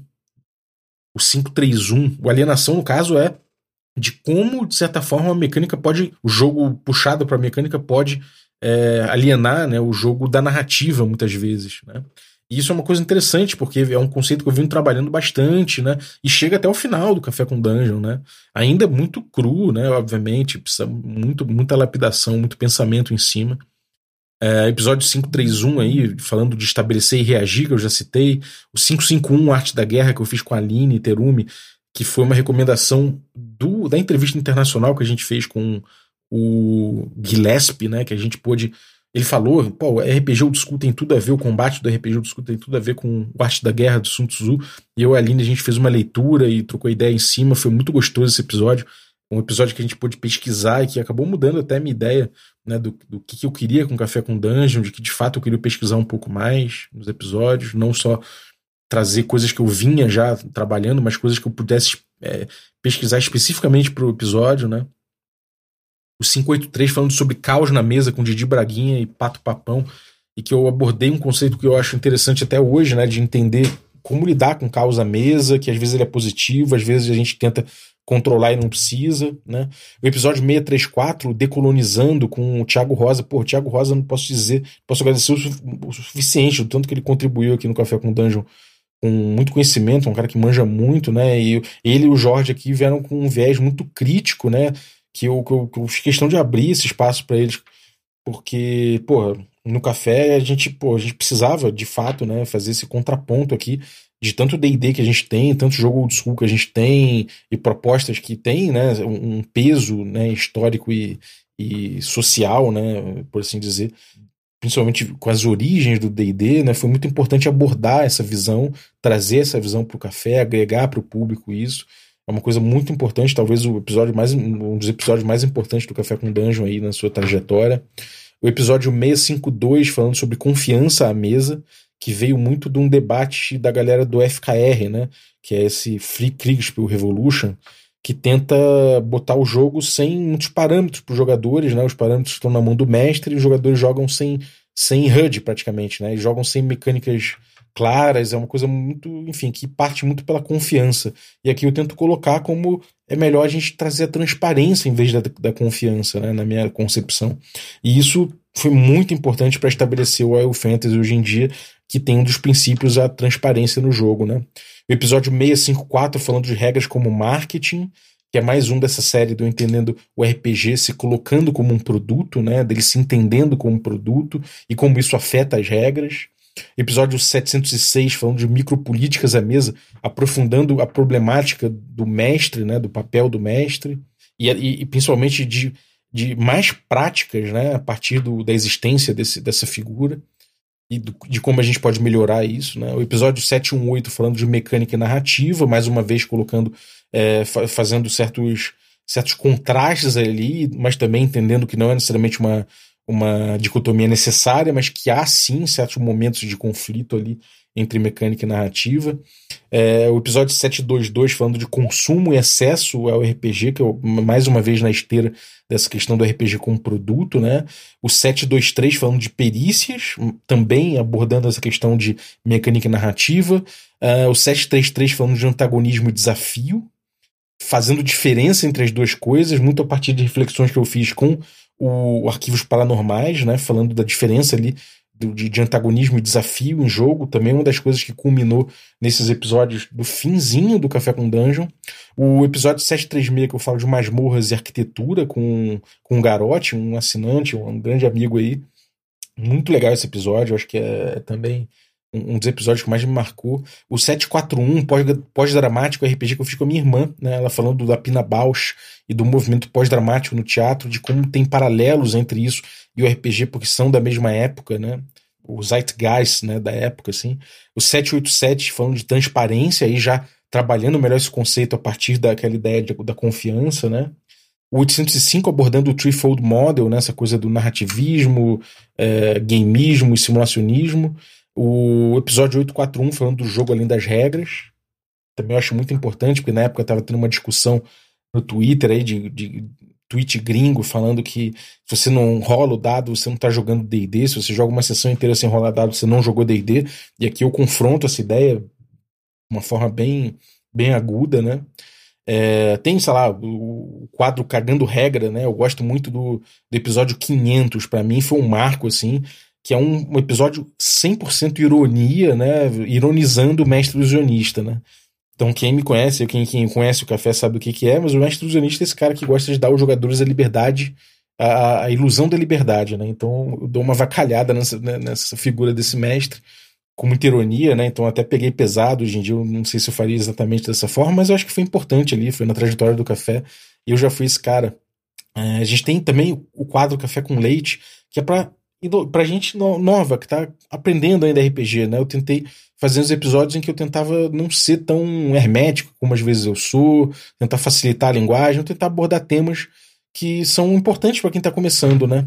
Então foi legal aí trabalhar as dúvidas sobre arquivos paranormais com o Jorge, né? Porque eu acho que muita gente pode estar tá começando pelo jogo dele e de repente as minhas dúvidas eram também a dos iniciantes, né? A gente fez ali os playtests e tal.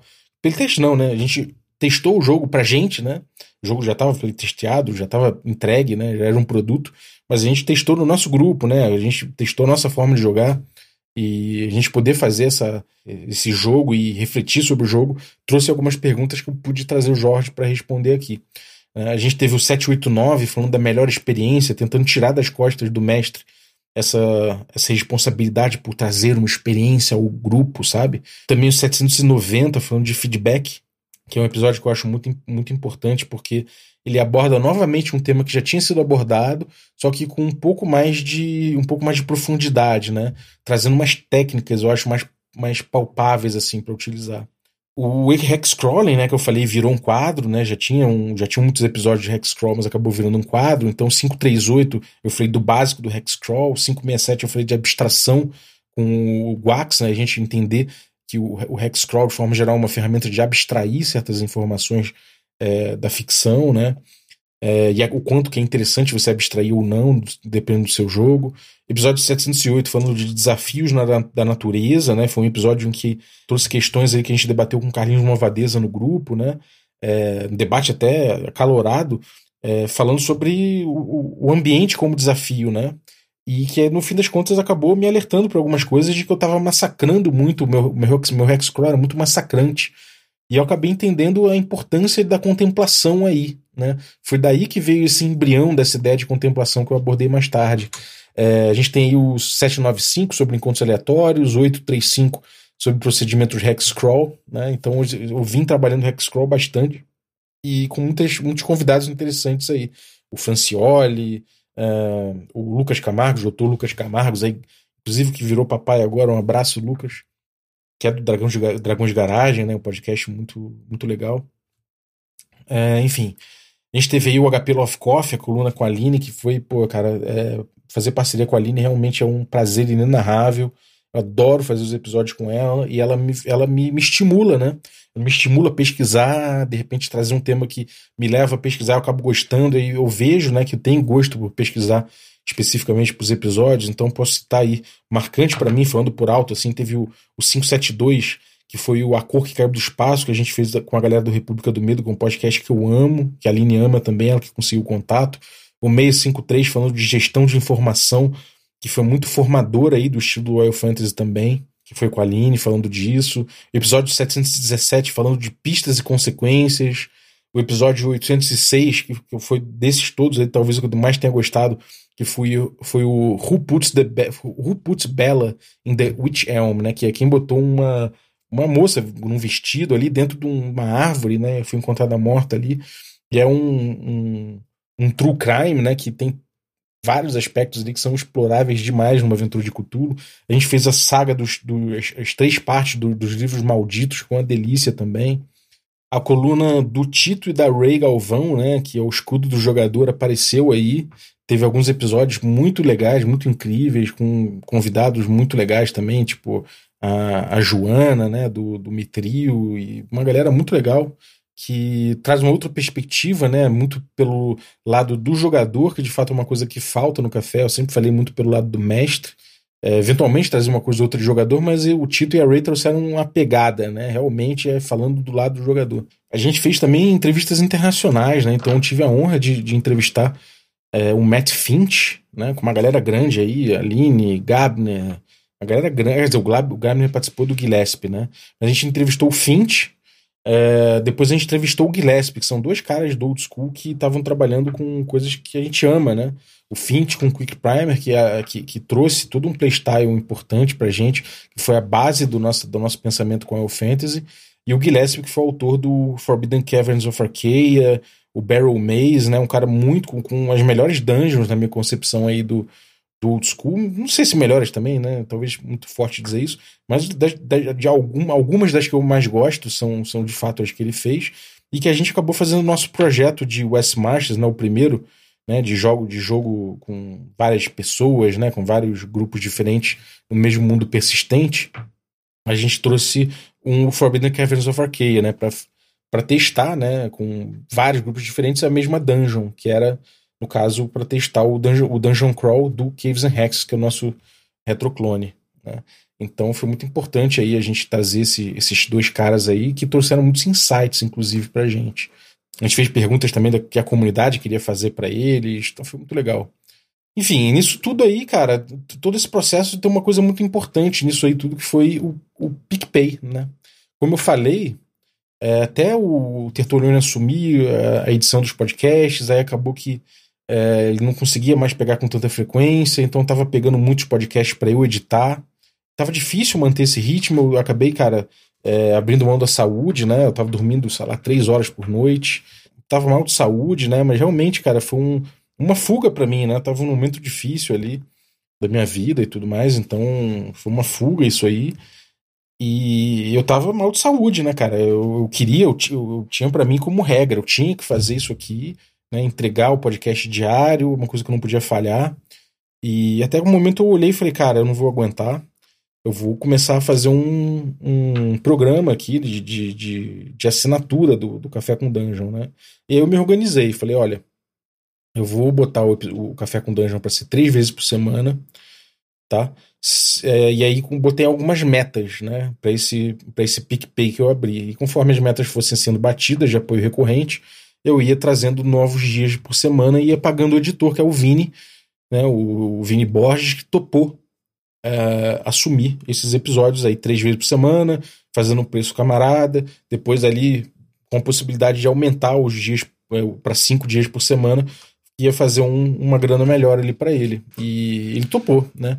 E acabou que o PicPay, né, ele acabou estruturando essa possibilidade de ter um editor profissional no Café com Dungeon, o que me permitiu dormir, né? Então, de certa forma, é, posso dizer com segurança que monetizar né, o projeto salvou minha vida, cara. De fato, vocês, os assinantes, a galera aí que, que pô, que mesmo a galera que não assina mais, que, já assinou um dia, ou a galera que tá assinando desde o primeiro dia, a galera que veio assinar mais tarde, cara, vocês contribuíram aí para salvar minha vida, porque eu tava realmente num período muito difícil e eu não tava, e como era a minha fuga, né, isso aqui eu não conseguia deixar de fazer, realmente um problema psicológico aí, eu acho, sei lá, não conseguia parar de fazer o café, não tinha, não tinha como largar, mas estava me, me, me prejudicando, dormindo três horas por noite, né, enfim, muito complicado. E acabou que é, pô, vocês me salvaram. Pude pagar um editor, pude voltar a dormir, perdi, perdi peso novamente, ainda que, obviamente, naquela sanfona, de forma geral, vim perdendo peso, vim ficando mais saudável. Hoje em dia eu venho tratando de, de, da minha saúde, né? Para poder, enfim, para poder correr atrás do, do, Correr atrás do prejuízo, não, é até errado falar isso, né? Mas poder. É, poder desfazer ali alguns, alguns problemas que eu, que eu acabei ficando por conta desse período sem sono, esse período que eu deixei a saúde de lado, né? Comendo besteira, etc. Então foi muito legal, cara, poder, poder rolar isso tudo, né? E assim, obviamente, que um pouco antes ali tinha rolado, a, a galera já estava largando ali, terminando Regra da Casa, né? Como, como o projeto que era, mas no fim, assim, a galera já tinha dissipado bastante. A gente ganhou um prêmio, né? O Goblin de Ouro pelo, pelo Café com Dungeon, lá no Diversão Offline, então foi muito gostoso né? É, talvez tenha sido uma das coisas que mais me empurrou para continuar sozinho o podcast, né? Foi poder ver que a gente ganhou um prêmio Goblin de Ouro, né? Que o podcast estava maneiro, a galera estava curtindo, a comunidade como um todo ovacionou o prêmio, então foi muito gostoso ver aquilo acontecendo, né? E para mim um grande orgulho. Então, uma das coisas que me levou a não abandonar e seguir, né? Com isso, até pensar, cara, eu preciso capitalizar em cima para poder bancar um editor, poder bancar algumas facilidades. Então agradeço demais. Inclusive, eu posso dizer que não foi nem. Isso foi uma das coisas principais ali do, do PicPay, do projeto, mas no, no, ao largo disso, né, eu posso dizer com tranquilidade que abrir o PicPay né, me trouxe amigos. Né? Gente que apoiava o café de forma silenciosa, ouvindo, né, mas que não, não engajava diretamente. E com o PicPay eu abri uma comunidade no Telegram e essas pessoas que, que, que engajavam pesado com Café com Dungeon, mas não davam as caras porque não tinha uma comunidade, juntaram nesse grupo e, pô, eu conheci gente que eu posso chamar seguramente de amigos hoje em dia, né? Muita gente legal. Assim, é até injusto falar nomes, porque eu acho que é, é, é muita gente mesmo, mas certamente a Aline, pô, a Aline é uma grande amiga hoje em dia, uma pessoa que, pô, que, cara, não tem como dizer, assim, é, como é importante a amizade dela, de outras tantas pessoas aí que vocês sabem quem são, Caio, enfim, não vou ficar falando aqui porque é injusto, é muita gente que, cara, de, que realmente é, agregou né, a minha vida mesmo. Vocês não fazem ideia da diferença que vocês fizeram, gente. É realmente. Eu saí do buraco mesmo através do, do Café com Dungeon. A partir do momento que o PicPay entrou no ar, vocês começaram a apoiar, comecei a pagar editor, comecei a respirar, o grupo dos assinantes foi, acabou virando essa comunidade maravilhosa que é hoje em dia, da qual tenho muito orgulho. Então é, é, foi muito gostoso ver isso aparecer e ter vocês hoje em dia como amigos, né? Então, pô, muito legal, muito grato. Não tenho como agradecer o suficiente de todo mundo que apoia, apoiou, que participa, que participou, que, enfim, muito obrigado, tá? Enfim, é uma coisa interessante dentro disso é que eu acabei tendo que. Eu acabei, chamando parceiros, né? Teve o café com o, o Negra, que todo mundo ouve aí. É, o Bruno lá do, do Negra, um cara que eu fui na torrefação, troquei ideia com o cara, descobri que o cara era RPGista, a gente fez essa parceria, acabei é, fazendo essa permuta aí, mostrando o café, falando, falando do café dele, recebendo café, distribuindo café para assinante. Sempre muito legal isso. A galera do My Dice Factory, durante muito tempo, foi um parceiro muito legal aqui. Pude distribuir dados lindos para os assinantes, né? Fazendo os loots e tal. Então foi muito gostoso isso. E uma coisa curiosa é que eu acabei mudando um pouquinho o formato do Café com Dungeon por conta, da, é, por conta desses, desses anúncios, né? Dessas propagandas, por assim dizer. Então, eu começar o episódio falando já de ah, assine o nosso, nosso PicPay e bebo café ovelha negra e use os dados da My Dice Factory, não sei o que, tava botando ali um início indesejado pro Café com Dungeon. Então eu resolvi é, fazer mais ou menos o que o Elba faz no Fazendo Nerdice, que várias pessoas fazem em seus canais aí, galera que pensa melhor os formatos, né? Que é trazer uma introdução, né? Que pode ser curtinha, pode ser maior, mas que faz uma introdução, às vezes que é, que às vezes pode introduzir o assunto fazendo por um, por um paralelo, ou pode ser um comentário anterior rapidinho, pode ser uma encenação que eu fazia ali, fazendo, sei lá, uma situação de mesa, enfim, lendo um, um conto, botava o autor do livro que a gente ia ver no episódio para ler um, um, trecho. Então, era um, uma introduçãozinha que, que trazia já a atenção do, do, do ouvinte, depois entrava a vinheta, e aí depois começava a falar né, do, do episódio em si, quer dizer, da, das propagandas e aí entrava no episódio. Então acho que isso deu um ritmo, né, para esse, esse tipo de, de introdução de, de parceiros, né. Uma outra coisa interessante foi que lá pelas tantas, né, a gente teve até, enfim, um, ruído aí entre nós, entre eu e o Ramon, porque o Ramon tava pedindo para tirar a vinheta, né, do, do Café com Dungeon, que era uma vinheta que ele tinha feito, ele tinha produzido. E, enfim, tinha um motivo pessoal específico ali que ele tinha pedido para tirar. E, cara, eu não tava com tempo de produzir outra vinheta, mas também não queria perder a vinheta que tinha ali. Até demorei demais, porque tava num período muito difícil da vida. E gravar o café, editar o café já tava um problema por si só, né? Já tava uma dificuldade, era antes do PicPay. E acabou que eu falei, ah, cara, não tem jeito, vou abrir e vou chamar a galera para mandar vinhetas, né? E foi uma das melhores coisas que aconteceu, porque a galera começou a mandar, mandar vinhetas incríveis aí, é, muito legais, a comunidade mesmo. Teve o César, gestor trazendo a filhinha dele para falar, né? Teve o, o Yuri também, com, com o filho dele, trazendo aqui para falar do, do Café com Dungeon, fazer a vinheta. Café com quê? Café com Dungeon, né? Muita gente mandando coisas criativas, vinhetas muito bem trabalhadas, vinhetas mais cruas, com berro, com tudo, cara. Então, assim, para mim foi uma das coisas mais divertidas era receber, né, essas vinhetas de vocês. Então, agradeço a todo mundo que passou um tempo aí mandando. Infelizmente, teve gente que eu perdi o áudio e não pude usar, então, e aí perdi contato, sei lá, mudança de telefone, esse tipo de coisa. Então, desculpa se você mandou uma vinheta, eu não usei, perdão, tá? É, realmente não foi por maldade. Sempre tentei agregar todo mundo, mas nem sempre foi possível. Mas enfim, isso aí foi o café, ele evoluiu, evoluiu e é, a gente pode dizer que ele acabou virando uma coisa interessante para a comunidade, né? Acabou sendo um, uma coisa que a comunidade sempre teve aí como um espaço certo para trazer seus, seus financiamentos, para trazer suas ideias, para debater, né, para trazer ideias diferentes das minhas, se fosse o caso, para trazer, enfim, seu conteúdo, para trazer o seu canal, seu zine, seu jogo, seu movimento, seu, seu, sua jam. E eu sou muito grato por todo mundo que usou o espaço do café, que, que contribuiu com o café, né? Então, gente, não tenho nem como falar nem como agradecer o suficiente. Chegando nos dias de hoje, né, terminando, chegando na, no countdown pro, pro café mil, né, pro episódio mil do café. E eu fiquei pensando, fiquei muito pensativo, né. Em primeiro lugar, eu tenho que admitir, né, eu queria, eu queria aproveitar o episódio mil para dar uma, dar uma parada, né, dar uma parada. Eu, eu queria. Eu voltando, né, depois do episódio mil, eu ia falar, bom, gente, eu vou dar um tempinho aqui rapidinho, tá? só para dar uma descansada, episódio mil, um marco, uma coisa importante, depois eu volto com, uma segunda temporada, sei lá, volto com o episódio 1001 dali até o 2000. E eu tava disposto a fazer isso de fato. Mas eu fiquei pensando, eu fiquei bem pensativo nessa época, né? E teve bastante discussão no grupo, né? Falando de, do, dos formatos e de gente falando que queria um glossário do Café com Dungeon, né? Dos termos que eu, que eu vinha usando, ou do, dos, dos conceitos que eu vinha alargando, que eu vinha dando a minha interpretação dos conceitos. A galera queria um jargão, queria poder ter esses jargões num glossário. Eu sentia que a comunidade tinha uma dor, que era, é difícil você pesquisar em tantos episódios, né? É muita coisa, mil episódios, né? E eu senti essa dor também, no fundo, né? É, é inegável que 400, eh, mil episódios, 800 episódios é muita coisa para você mergulhar ali e trazer, né? Ou, quando você falou de agência de jogador, Balbi, falei, cara, em vários episódios, né? Claro, tem um episódio sobre agência de jogador, mas existem vários outros em que eu trabalhei o conceito. Pô, não tem como pedir para alguém maratonar o café inteiro quando entra na comunidade para ficar a par das discussões. Né?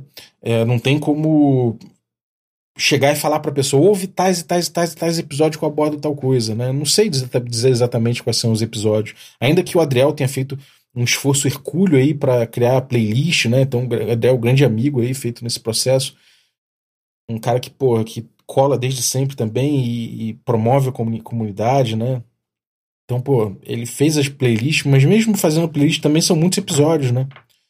Então, existe essa questão do como consultar o material do, do, Café com Dungeon. Eu vejo que muita gente utiliza o conteúdo do Café com Dungeon para produzir conteúdo também, né?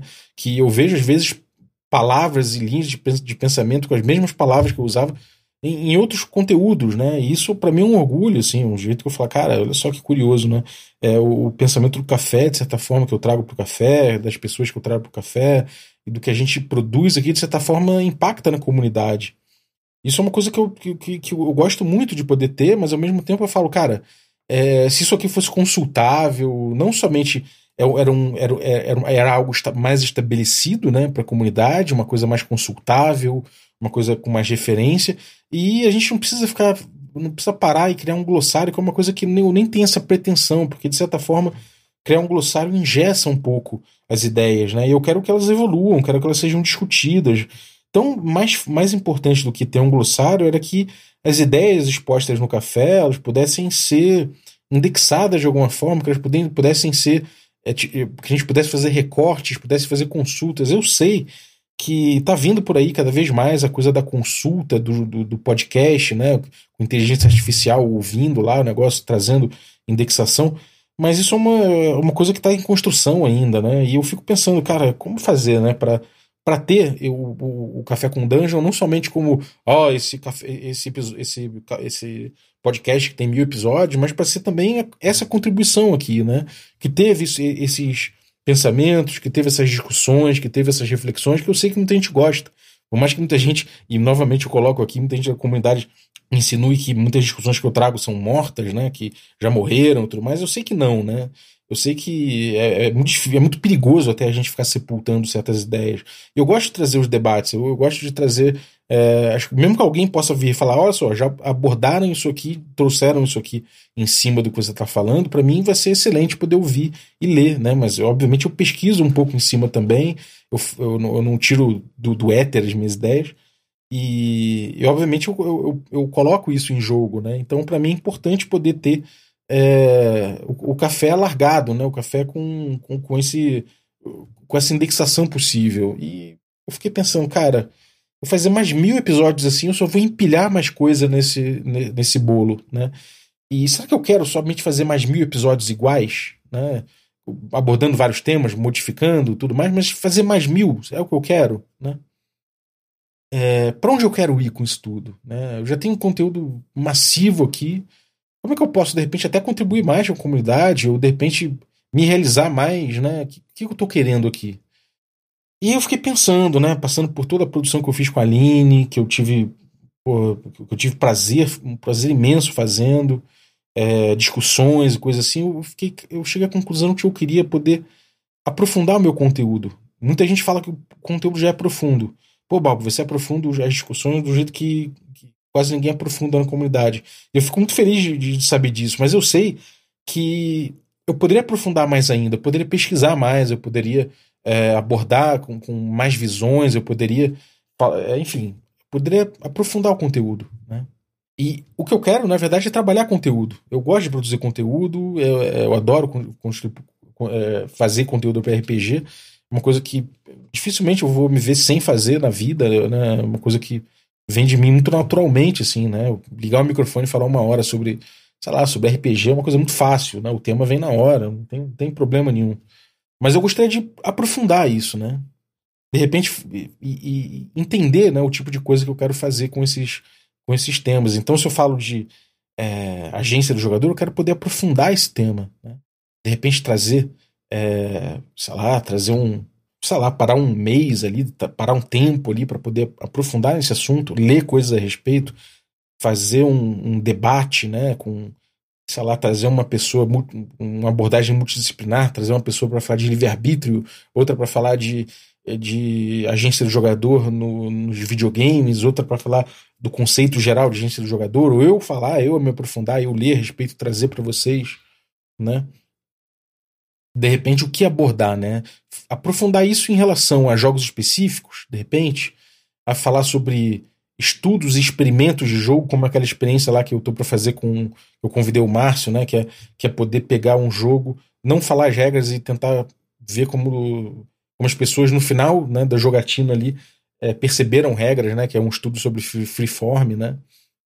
É, sobre a essencialidade das regras. Sei lá, fazer experimentos assim, fazer estudos assim, em conjunto, aprofundar em cima disso, né?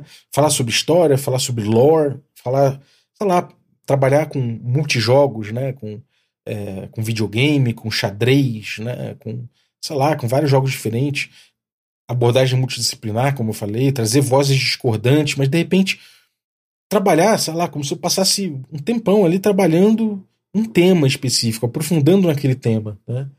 Isso é uma coisa que eu tenho muita vontade de fazer, né? Fazer esse caleidoscópio sobre os assuntos para poder aprofundar e ver de outros lados e fazer abordagens distintas, trazer gente que pensa diferente comigo para falar, né? Mas não de um jeito desorganizado, né? Não do jeito que você não consiga consultar, né? Então eu pensei, cara, eu queria poder produzir e aprofundar meu conteúdo, mas sem amarras de formato, sem amarras, sem compromissos com algoritmo, sabe?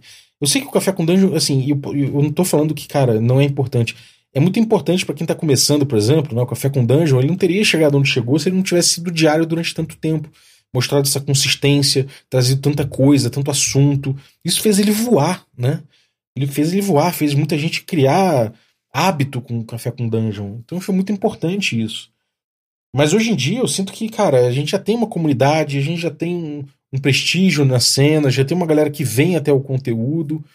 E eu sinto que eu não quero mais ficar dentro ali de um, de um formato específico. Né? Eu não quero só fazer áudio. Né? Áudio tem essa coisa de você não conseguir consultar tão facilmente.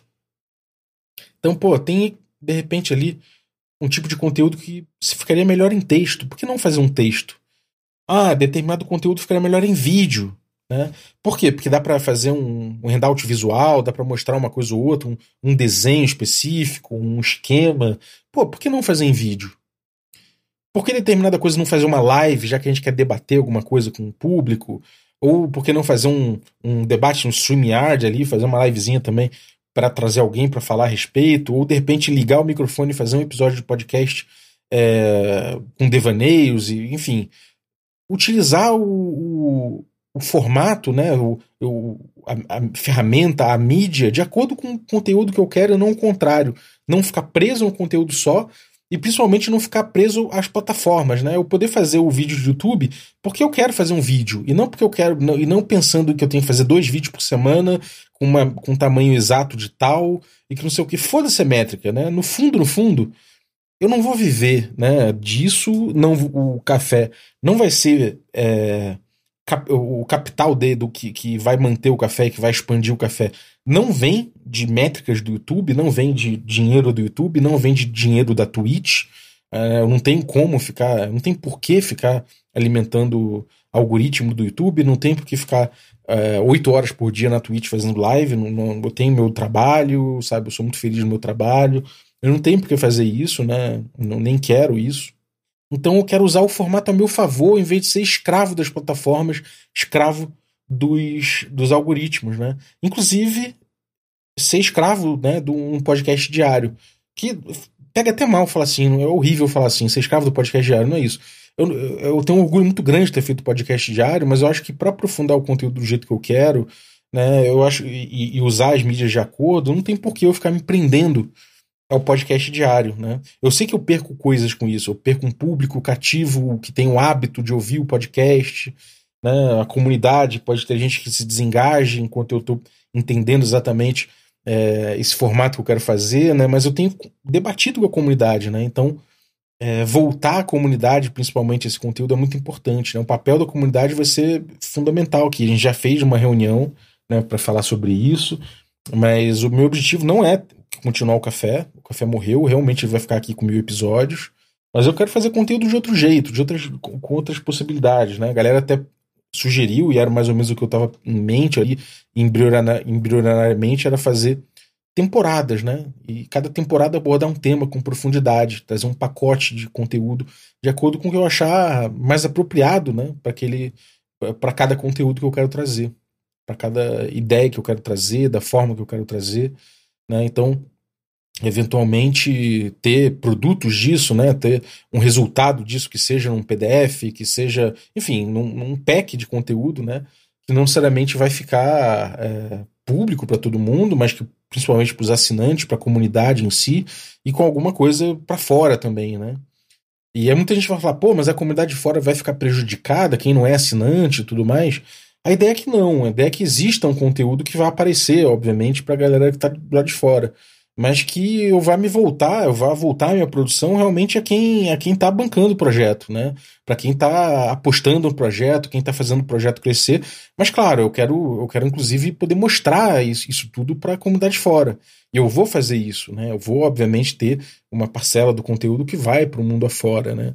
E inclusive eu quero fazer algum conteúdo em inglês também, poder traduzir, poder é, elaborar texto em inglês, é, ter de repente gente para revisar, eu poder de repente fazer o podcast em inglês, não sei. Mas eu quero poder é, tirar né, de dentro de, desse, dessa produção com, é, voltada para a comunidade, tirar algumas coisas para mostrar para o mundo alguns, alguns resultados do que a gente vem produzindo junto, né, como comunidade. Mas trazer gente da comunidade para participar do, da, dessa produção, para contribuir, é uma coisa que pô, sempre vai ter espaço para quem quiser. Né? Mas eu, obviamente, tenho o meu corre dentro disso, inclusive pode ser uma surpresa para muita gente. Eu sou um macaco velho, sou o cara de 40 anos que entrou na faculdade novamente. E eu acabei de entrar aí na faculdade de game design, a terceira faculdade aí que eu vou que eu vou apostar, né? Então eu vou começar a estudar game design, né? Eu entrei agora na EMB Morumbi e vou começar a estudar game design. Vai ser muito importante para mim isso, né? É, eu vou aprender fundamentos. Eu sei que a minha cabeça vai para muitos caminhos diferentes. Vou aprender, aprender jogos para um viés muito puxado para o videogame, mas nada me impede de puxar também algumas coisas para o RPG em si, e é muito importante para mim poder fazer isso, né? Inclusive compartilhar, e não só compartilhar, mas aprender com a comunidade, ouvir e, sei lá, dividir esses estudos, né, cara? Para mim é um momento muito feliz de eu poder começar a trabalhar isso dessa forma, né? Então, sei lá, eu comecei uma faculdade nova, né? E isso certamente vai influenciar no, no conteúdo que eu quero fazer. Então, quais são os próximos passos, né? Muita gente pergunta, e agora, Balbi? Olha, se você é assinante, certamente a comunidade eu vou manter, né? A, a faculdade, a comunidade lá no, no Telegram, ela está sendo mantida. Vai continuar sendo necessário você apoiar para entrar na comunidade, tá? É, isso é uma coisa que, de certa forma, acho que infelizmente falando, foi um dos fatores que faz a galera ali estar tá engajada, quem, quem tá na comunidade é engajado com o projeto, não tem curiosos, não tem gente para fazer propaganda e sumir, até tem, né? Uma, uma, uma pessoa ou outra. Mas, enfim, que mesmo essas pessoas estão apoiando o projeto, então, de certa forma, até isso é feito com mais parcimônia. É, normalmente a gente conhecida que troca ideia, até pergunta, cara, é tranquilo jogar agora um, um negócio, eu falo, ah, vai lá e então. tal. Então, não, não tem muito essa, é, é, esse oportunismo né, de quem está ali só para isso, né?